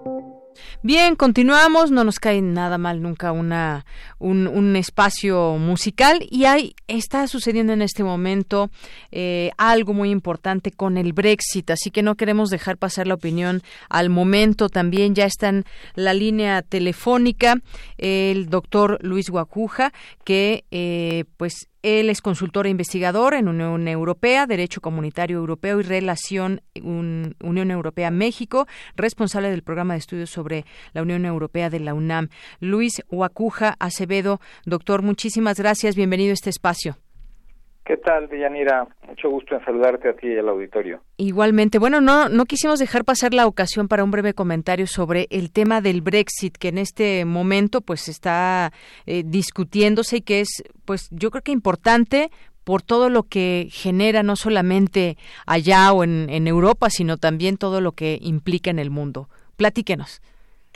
Bueno, pues e- es una semana no apta para cardíacos en el tema de- del Brexit, porque se están tomando decisiones muy importantes de este proceso eh, de salida del Reino Unido de la Unión Europea, que en principio tendría que concretarse de aquí a un par de semanas. El 29 de marzo eh, es la fecha que se señaló eh, para la salida de- del Reino Unido de la Unión Europea. Eh, y eh, hace un par de días la primera ministra británica se reunió en- Estrasburgo con el presidente de la Comisión Europea y con el presidente del Consejo Europeo para eh, tratar de, eh, de sacar algún acuerdo ahí este que pudiese convencer al, al Parlamento británico. Eh, realmente en términos generales no hubo ninguna modificación sustancial al llamado acuerdo de salida eh, y el día de ayer recibe otra vez una, una votación en contra de manera abrumadora eh, Theresa May en, en Westminster y eh, entonces esto habría o abre dos posibilidades. ¿no? Una, la que recién se acaba de votar ahora en el Parlamento británico, que era, bueno, eh, si, si, si finalmente eh, los miembros de la, de la Cámara de los Comunes determinaban si salía el Reino Unido de la Unión Europea sin acuerdo, ¿no? lo cual sería caótico, catastrófico y cualquier término negativo que se nos ocurra. Eh, han rechazado esta, eh, esta, esta propuesta y, eh, y sin embargo eh, ha, sido, ha sido una votación cerrada. ¿no? Sí. Eh, 321 votos a favor por 278 en contra. Sí, sí, y, y esto, bueno, pues eh, ahora se abre otra, digamos, otro otro escenario que es el día de mañana, otra otra votación eh, que tendrán que decidir los diputados, ¿no? Entonces, si el gobierno británico debe solicitar una prórroga a la fecha de salida, que es el 29 de marzo precisamente, ¿no? Lo, lo más probable, lo más lógico y lo que llamaría al sentido común sería que van a pedir una prórroga. Y esto tendría o tiene ya varias implicaciones, porque abre la, la puerta, primero, eh, eh, porque se acercan las elecciones al Parlamento Europeo en mayo y quizá el, el, el Reino Unido tendrá que convocar también elecciones para el Parlamento británico. Y, eh, y la segunda es que también se abre nuevamente esta posibilidad de que se plantee eh, el escenario de un segundo referéndum, ¿no? Ah, en términos generales estamos casi como desde el principio en la incertidumbre, pero los términos se van agotando y también esto sí, esta prórroga que muy probablemente solicite el Reino Unido tiene que pasar por la anuencia de, de los 27 eh, países restantes de la Unión Europea y habrá que ver los, los términos en todo caso. Así es. Bueno, pues eso es hasta el momento lo que podemos decir, que el Parlamento británico ha rechazado eh, que se produzca un Brexit sin acuerdo y bueno, veremos en próximos días también lo, eh, lo que sucede y, y bueno, pues eh, que muchos mm, nos seguimos preguntando cómo se dio esta votación y ahora en su momento, ¿no? Cuando se pidió la opinión del Brexit a toda la, la población eh, de ese país, pero que después se da una serie de situaciones en donde ahora, pues bueno, se manifiesta, se pone en debate por qué eh, seguir en la Unión Europea o por qué no seguir en la Unión Europea. Creo que todo esto nos abre un, un panorama de, de muchas cosas que tienen que ver y que estrechamente ligado con la economía, doctor. Claro, sí, sí, sí. Aquí habrá que hacer después una muy buena reflexión sobre todo este proceso y sobre todo eh, por qué estamos aquí, porque el, el Brexit eh, es una es una consecuencia de muchos desatinos que ha habido en, en Europa. También hay que repartir las responsabilidades. Ujú. La Unión Europea también tiene la suya en, en- en este asunto, ¿no? Claro. Y, y solo hacer una precisión. La, la, la votación fue muy cerrada, la votación de ahora. Sí. Por solo cuatro votos. Cuatro votos, sí, tiene usted 312 a toda la razón. 308, ¿no? Ajá. Eh, lo, lo cual llama mucho la atención porque era votar por la catástrofe o no y, solo eh, digamos por por cuatro votos el Reino Unido votó por el no a la catástrofe Exacto, rechaza la opción de un Brexit sin pacto con la Unión Europea. Exactamente. Y también otra consecuencia que casi es inevitable es eh, que Teresa May quizá tenga que dimitir y convocar a nuevas elecciones, ¿no? En así medio de este de todo este caos ¿no? ella ha sido una eh, una soldado en, esta en esta historia este eh, pero pues eh, ha sido muy caótico también el proceso eh, que le ha tocado desde que lleva las riendas del gobierno británico Vaya que sí. Bueno, pues doctor Luis Guacuja, muchísimas gracias por estar con nosotros y darnos, pues al momento, casi cuando estaba sucediendo esto, una opinión al respecto del Brexit y todo lo que está sucediendo allá en el Parlamento británico. Muchísimas gracias. de nada Deyanira un gusto Hasta luego, muy buenas tardes. Fue el doctor Luis Guacuja Acevedo con esta, pues esta reflexión, este tema, esta nota sobre lo que sucede en la Unión Europea, el Brexit, el Parlamento británico, que sí, solamente cuatro votos a favor, donde los diputados decidieron, eh, pues rechazar la opción de un Brexit sin el pacto con la Unión Europea. Ahí la nota del Día Internacional. Relatamos al mundo. Relatamos al mundo. Porque tu opinión es importante, síguenos en nuestras redes sociales, en Facebook como Prisma RU y en Twitter como arroba PrismaRU. Bien, continuamos dos de la tarde con 32 minutos. Hace rato platicábamos justamente de este nuevo nombramiento a la ministra eh, de la Corte y les decíamos que platicaríamos sobre ese tema con el doctor Pedro Salazar Ugarte, que ya está en la línea telefónica y le agradecemos mucho nos tome esta llamada. ¿Qué tal, doctor? Muy buenas tardes. Muy buenas tardes, muchas gracias por la invitación a su programa. Gracias. Bueno, pues el doctor Pedro Salazar Ugarte es director del Instituto de Investigaciones Jurídicas de la UNAM. Pues, eh, doctor, ¿qué implicación tiene? Necesi- siempre se necesita un perfil con ciertas características, sobre todo conocimiento muy amplio de la ley, de su ejecución. ¿Qué opina de la nueva ministra de la Suprema Corte de Justicia de la Nación? Bueno, es Yasmín una Esquivel. eh, ministra, y ahora ya designada, que tiene una trayectoria probada y acreditada y muy reconocida en el ámbito incluso jurisdiccional, es decir, es una abogada que se ha dedicado al servicio Doctor, público. quisiera decirle que no se escucha bien. Vamos a tratar de mejorar el audio y le volvemos a marcar para que tengamos limpia esta línea, por favor. Muchas gracias. Bueno, en un momentito más retomamos la comunicación. Algo sucede, no está muy limpia la línea telefónica eh, a la cual estamos llamando y bueno, pues ahorita retomamos esta esta eh, comunicación y sobre todo esta información. Creo que siempre es importante eh, analizar también aquellos perfiles eh, que son pues encargos muy importantes, poder tener una, un análisis de quiénes son estas personas que conforman la Suprema Corte de Justicia de la Nación y bueno, pues lo que viene además siempre tienen en sus manos expedientes a veces muy difíciles de analizar, que señalar, que eh, gestionar y bueno, pues aquí lo que se debe destacar es ese cumplimiento de la ley desde el conocimiento. Nos decía, doctor, espero que le escuchemos ahora bien. Adelante. Yo los escucho muy, muy Nosotros bien. también ya. Mire, yo le decía que es sin duda una persona que tiene una trayectoria en el ámbito jurídico acreditada, aprobada y reconocida. De hecho, en el ámbito jurisdiccional, ella tiene también experiencia, incluso como presidenta de tribunal eh, eh, eh, administrativo, y en ese sentido no hay duda, creo, de sus conocimientos jurídicos para el desempeño del cargo como ministra.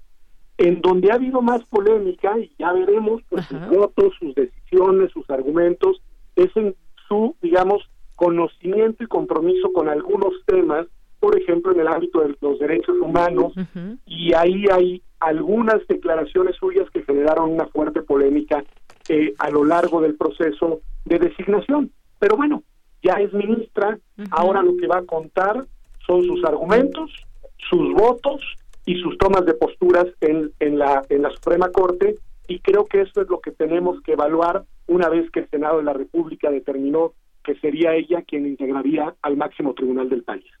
Así es que es pues un sitio muy importante desde donde pues siempre vienen temas a veces muy polémicos que, que muchas veces la gente o la opinión pública se va y bueno, pues tenemos eh, ciertas opiniones, pero todo esto debe de ser dentro del marco de la ley. Por eso muchas veces estas opiniones son polémicas, porque quienes no conocemos de, de, de leyes y de su de cómo estudiarlas, cómo interpretarlas, muchas veces hay casos en los que ha habido muchas mucha polémica. Sin embargo, yo creo que debe ser desde ese conocimiento de la ley, desde donde se ejerza esas acciones. Sin duda, en el caso de la Corte, ese es el requisito fundamental. Hay otras instancias en las que son las negociaciones políticas, en las que son los acuerdos entre, digamos, distintos actores, en las que son las dinámicas del poder, eh, las que terminan, digamos, determinando el sentido de las decisiones. En una Suprema Corte, en un Tribunal Constitucional, la regla fundamental es que sea la Constitución y la ley el criterio que sirva de sustento y de base a las decisiones que se adoptan. En el caso de las Cortes Constitucionales, sobre todo que sea la salvaguarda, como decimos los abogados, el resguardo de la Constitución, el objetivo principal del quehacer de las y los ministros. Así es. Y bueno, pues en este sentido, ¿se podría hablar o se tendríamos que darle un voto de confianza? Yo creo que le debemos dar el beneficio de la duda, ya es ministra, yo creo que a partir de ahora tiene una responsabilidad pública de una enorme, enorme, enorme trascendencia y en ese sentido lo que nos corresponde es mirar a ella y a sus demás colegas con una mirada atenta, con una mirada respetuosa, pero sobre todo con una mirada crítica. Y creo que ella tiene la oportunidad en el desempeño de su función de, digamos, de eh, ir subsanando aquellas situaciones que se le cuestionaron y eventualmente, y espero que así sea, demostrando que es su compromiso no solo con la Constitución y la ley, sino también con la imparcialidad y con, digamos, el sentido de responsabilidad que debe tener su cargo, lo va a honrar en su gestión. Y en ese sentido, sí, miremosla pues dándole el beneficio de la duda y estando atentos a su desempeño y al de sus demás colegas. Así es. Y yo hacía este comentario antes, doctor Pedro Salazar Ugarte, que muchas veces eh, cuentan estas distintas interpretaciones que hay de la ley. Hemos visto puntos de vista muchas veces encontrados entre entre eh, las personas que conforman los ministros de la Suprema Corte de Justicia de la Nación, pero justamente es ahí donde también nosotros nos permitimos como ciudadanos conocer ese trabajo que finalmente debe estar fundamentado solamente con la ley en la mano. Ahora es interesante lo que dice, porque en efecto hay algunos casos en los cuales la división también se da entre los ministros en la manera en la que se interpreta la ley y en la manera en la que se interpreta, digamos, el ordenamiento jurídico. Y por eso muchas veces asistimos a votaciones divididas. Es decir, también entre los juristas hay margen para la polémica y no hay una sola respuesta correcta. Es decir, también hay alternativas y ahí lo importante es que esas alternativas se construyan desde argumentos jurídicos, aunque no necesariamente conduzcan por la unanimidad, que lo hemos visto en casos muy complejos y muy polémicos, en los cuales las votaciones salen de 6 a 5 u 8 a 3, en fin, y en las cuales sí, para la opinión pública, para los que observamos desde fuera, pues es más complejo comprender cómo es que en ciertas decisiones no se logra una sola interpretación si lo que suponemos es que es la ley la que se está aplicando, ¿no? Claro, porque una cosa es el Vox Populi y otro, pues, estar ya en los temas como tal dentro de la ley. Así que, pues bueno, eh, como dice usted, el beneficio de la duda, vamos a ver lo que viene para la Suprema Corte, que bueno, pues hay muchas cosas en las cuales están concentrados en trabajar y cómo se, cómo se, digamos, se transparentan, se entienden y se resuelven muchas veces las eh, controversias que llegan a este, a esta institución y ojalá pues sea para bien del país porque todos lo que queremos es que a este país le vaya mejor y que se construya y se consolide eso que llamamos Estado de Derecho y que desafortunadamente todavía no logramos eh, consolidar en México. Y para eso la Corte juega un papel muy relevante, sobre todo en un contexto político como el actual, en el que legítimamente el gobierno en turno tiene también una importante mayoría legislativa y entonces equilibrio de poderes por el lado de la Corte se vuelve un factor muy importante para consolidar un Estado constitucional en México. Muy bien, equilibrio de poderes. Pues muchísimas gracias, doctor, por esta, eh, esta aceptar esta llamada y platicarnos su punto de vista, su análisis sobre este nuevo nombramiento. Al contrario, muchísimas gracias por la invitación y muy buenas tardes. Muy buenas tardes. Hasta luego, doctor. Bueno, fue el doctor Pedro Salazar Ugarte, director del Instituto de Investigaciones Jurídicas de la UNAM. Efectivamente, el equilibrio de poderes, muchas cosas que, que debemos de tomar en cuenta con un nombramiento tan importante como lo es este. Recordar, ya lo, ya lo decía un poco el doctor Pedro Salazar Ugarte en torno a aquellas declaraciones de...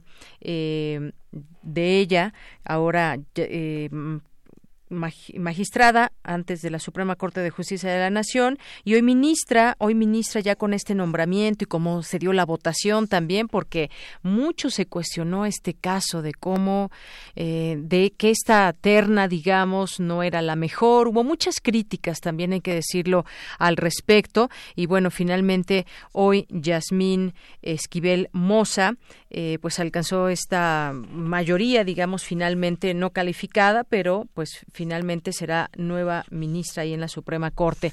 Aquellas declaraciones de que eran, bueno, pues eh, respecto a los derechos de la comunidad LGBT, eh, eh, como respecta a la adopción por parejas del mismo sexo. Y ella, pues bueno, y asimismo Celia Maya, que bueno, pues ya quedó descartada, expresaron duda de que fuese conveniente para el menor de edad ser criado en una familia no heterosexual. Y bueno, pues hubo mucha polémica en todo esto.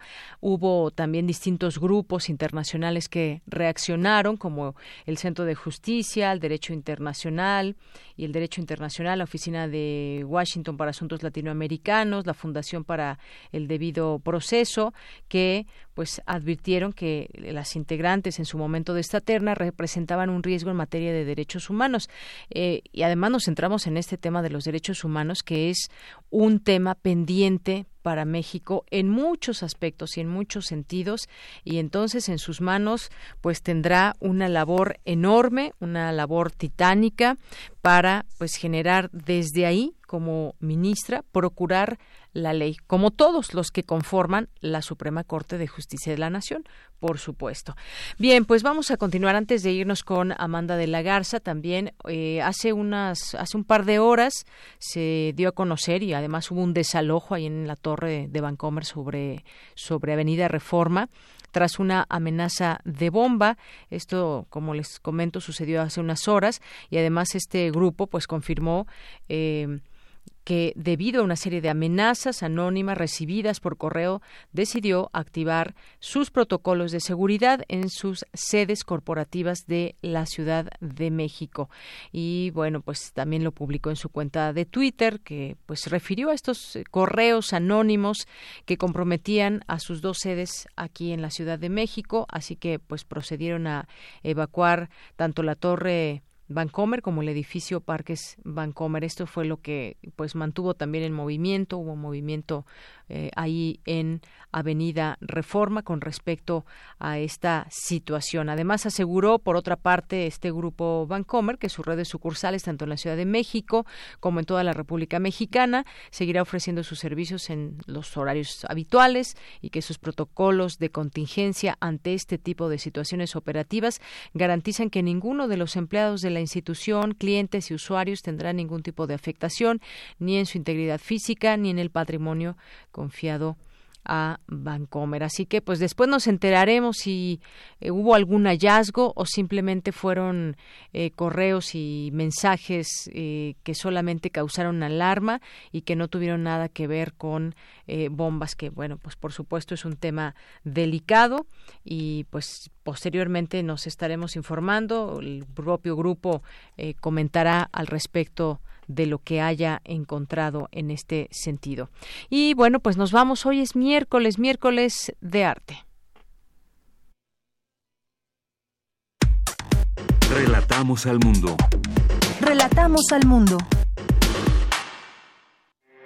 Porque tu opinión es importante, síguenos en nuestras redes sociales, en Facebook como Prisma RU y en Twitter como arroba PrismaRU. Queremos escuchar tu voz. Nuestro teléfono en cabina es 55 36 43 39. Colaboradores RU. Arte. Arte. Bien, pues ya estamos en la sección de arte, ya está lista Amanda de la Garza, que es curadora adjunta del Museo Universitario de Arte Contemporáneo y que hoy nos va a platicar sobre una pieza del artista Luz María Sánchez. ¿Qué tal? ¿Cómo estás, Amanda? Muy buenas tardes, bienvenida. Hola, ¿qué tal? Buenas tardes, un gusto saludarlos como siempre en los miércoles. Eh, pues la pieza de la cual les voy a hablar hoy se llama Fuerza Innecesaria, eh, número cuatro es una obra sonora de pues de una artista mexicana Luz María Sánchez que aborda el problema de la violencia en México. Lo hace a partir de un tema específico, un tema muy doloroso para pues para para el país, que es eh, los casos de desaparición forzada.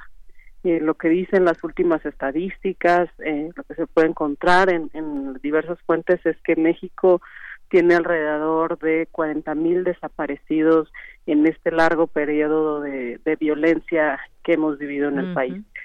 Y Luz María Sánchez, eh, ella se caracteriza por hacer proyectos colaborativos. Esto quiere decir que eh, trabaja con diversos colectivos, con especialistas de otros de otras disciplinas, eh, con el fin de generar piezas artísticas que de alguna manera en ocasiones tengan una utilidad práctica para los propios colectivos con quienes trabaja. En este caso, en específico, trabaja con el colectivo Las Rastreadoras del Fuerte, eh, que, que son de los Mochis Sinaloa, son como muchos grupos de familiares en el país, eh, eh, pues de- están dedicadas a eh, rastrear las fosas y los restos de los desaparecidos en el desierto, en este caso de, de Sinaloa. Eh, y eh, eh, digamos que el trabajo que ha llevado a cabo Luz María Sánchez eh, ha, ha sido en estrecha colaboración también con, con un grupo de antropología forense y, y, y acompañó en diversas ocasiones a, a, pues a estas búsquedas a, perdón a estas búsquedas a estas expediciones a este grupo de mujeres. Eh, a partir de registros sonoros en campo eh, Luz María Sánchez elabora una pieza sonora que si bien no tiene una intención documental eh, parte de una fuente documental.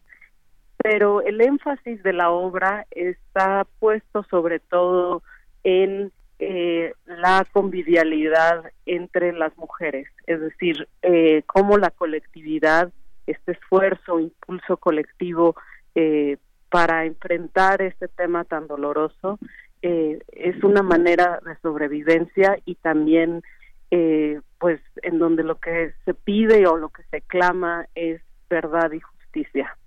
Eh, y en este sentido la obra funciona en múltiples capas, es decir, son diferentes registros eh, que convocan a diferentes maneras de escuchar, eh, digamos, lo que sucede cuando ellas realizan estas expediciones en el desierto del Sinaloa.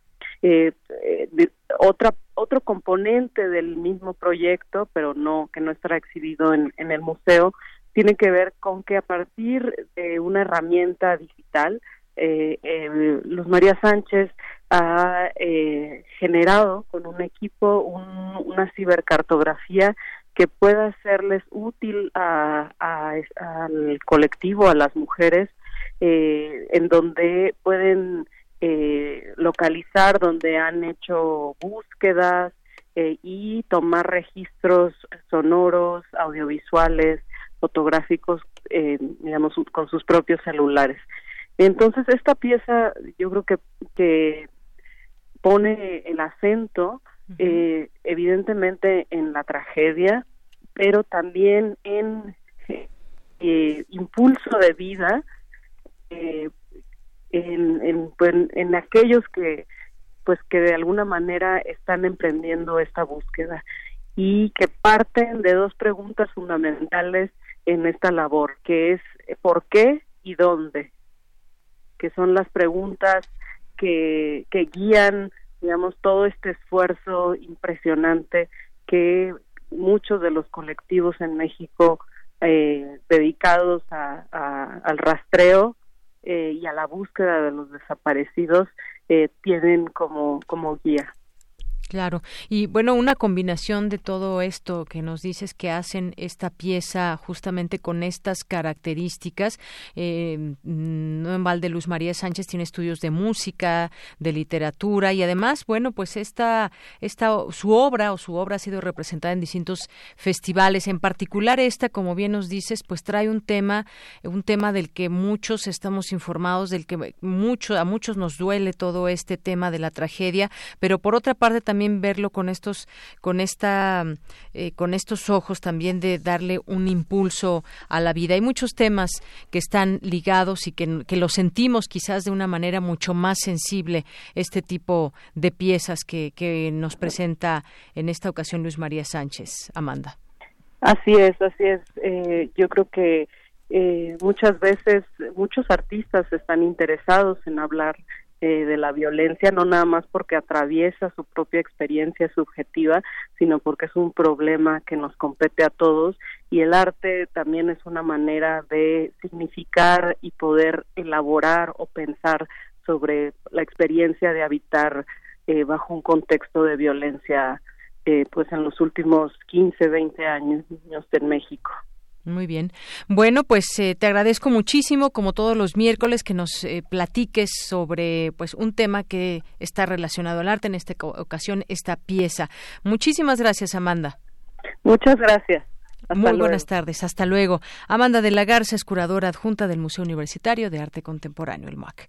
Y continuamos antes, antes de cerrar, antes de irnos y despedirnos, pues una noticia que aquí ya leo en los distintos portales, congresos de las 32 entidades avalan la creación de la Guardia Nacional. Ya con la aprobación del Congreso de Yucatán, las 32 legislaturas de las 32 entidades de México aprobaron esta minuta de reforma constitucional para la creación de la Guardia Nacional, otro de los pasos que se tienen que seguir en la creación de esta de esta guardia. Ya todos estos eh, congresos eh, lo hicieron primero Guerrero, Chiapas, Campeche, ya habían aprobado el dictamen para la puesta en marcha del cuerpo de seguridad, se fueron sumando los demás estados y bueno, pues finalmente eh, también lo que pudimos escuchar en el mensaje por los 100 días de la administración del presidente López Obrador, destacó justamente la creación de la Guardia Nacional para combatir eh, pues la delincuencia, la inseguridad y garantizar la seguridad pública en todo el país. Es algo que está conformándose que ya iremos viendo eh, muy de cerca esta conformación y sobre todo pues las eh,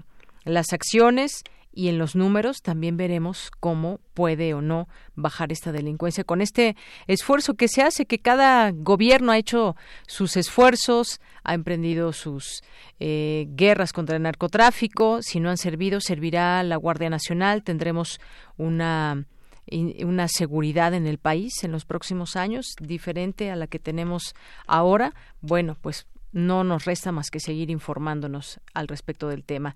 Y bueno, pues aquí también estaba leyendo entre las notas que se destacan muy importantes. ¿Qué, qué, hacemos sin Facebook, sin Instagram, sin WhatsApp? Se caen, se caen las redes sociales. Tuvieron una mala mañana el día de hoy, que presentaron varias fallas desde las 10 de la mañana. Se reportaron errores en estas redes sociales. Usuarios de todo el mundo también reportaron fallas en Instagram, donde pues no pudieron cargar su perfil, marcaba error, en fin, no podían ver publicaciones y siguen igual, me dice aquí mi compañero Rodrigo, siguen igual entonces estas redes sociales que, a ver, vamos a practicar hacerlo un día sin redes sociales, ¿podemos? Bueno, también estaba, estaba aquí, es, hay Champions League, ¿no? Y está jugando, ya terminó el Barcelona con Lyon iban dos ceros hasta donde me quedé. Bueno, yo sé que mucha gente le gusta y otros no les gusta el fútbol, pero pues bueno, esos son los resultados y les aseguro que mucha gente en el mundo está siguiendo estos resultados. Bueno, pues ya nos vamos. ¿Qué les parece hoy cerrar con música en este en este día? John Paul Larkin, mejor conocido como Scatman John, nació un día como hoy, pero de 1942, eh, un famoso cantante que inventó la fusión entre el scat y la música dance aquí esta propuesta que nos hace Rodrigo Aguilar, nuestro productor. Con esto cerramos la canción que escucharemos, se llama Scatman. Yo me despido, soy de Yanira Morán y a nombre de todo el equipo, gracias, muy buenas tardes, buen provecho. Nos escuchamos mañana con mucha más información. Gracias a todos ustedes como Radio Escuchas que nos siguen y esperamos que lo sigan haciendo también a través de nuestras redes sociales, Facebook y Twitter, arroba Prisma RU. Hasta mañana.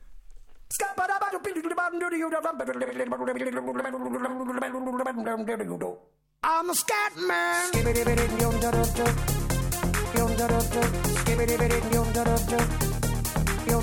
I'm a scat man.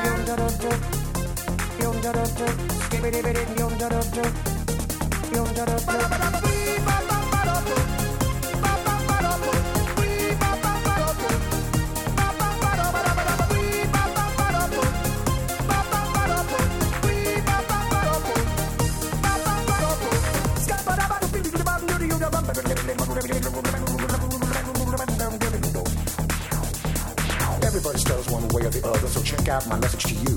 As a matter of fact, I don't let nothing hold you back. If the scat man can do it, so can you. Everybody's saying that the scat man stutters but does and never stutter when he sings. But what you don't know, I'm gonna tell you right now that the stutter and the scat is the same thing. Yo, I'm the scat man. Where's the scat man? I'm the scat man. Why should we be pleasing any politician reasons who would try to change the seasons if they could? The state of the condition insults my intuition and it only makes me crazy and hard like wood. Everybody stutters one way or the other, so check out my message to you.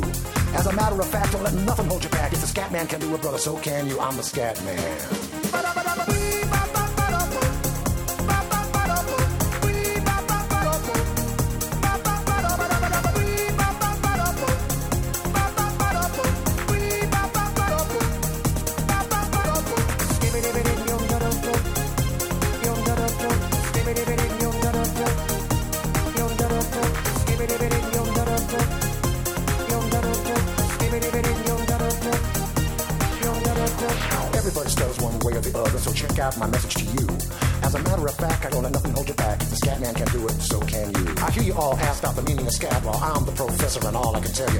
Still sleeping, the saints are still weeping, because things you call dead haven't yet had the chance to be born.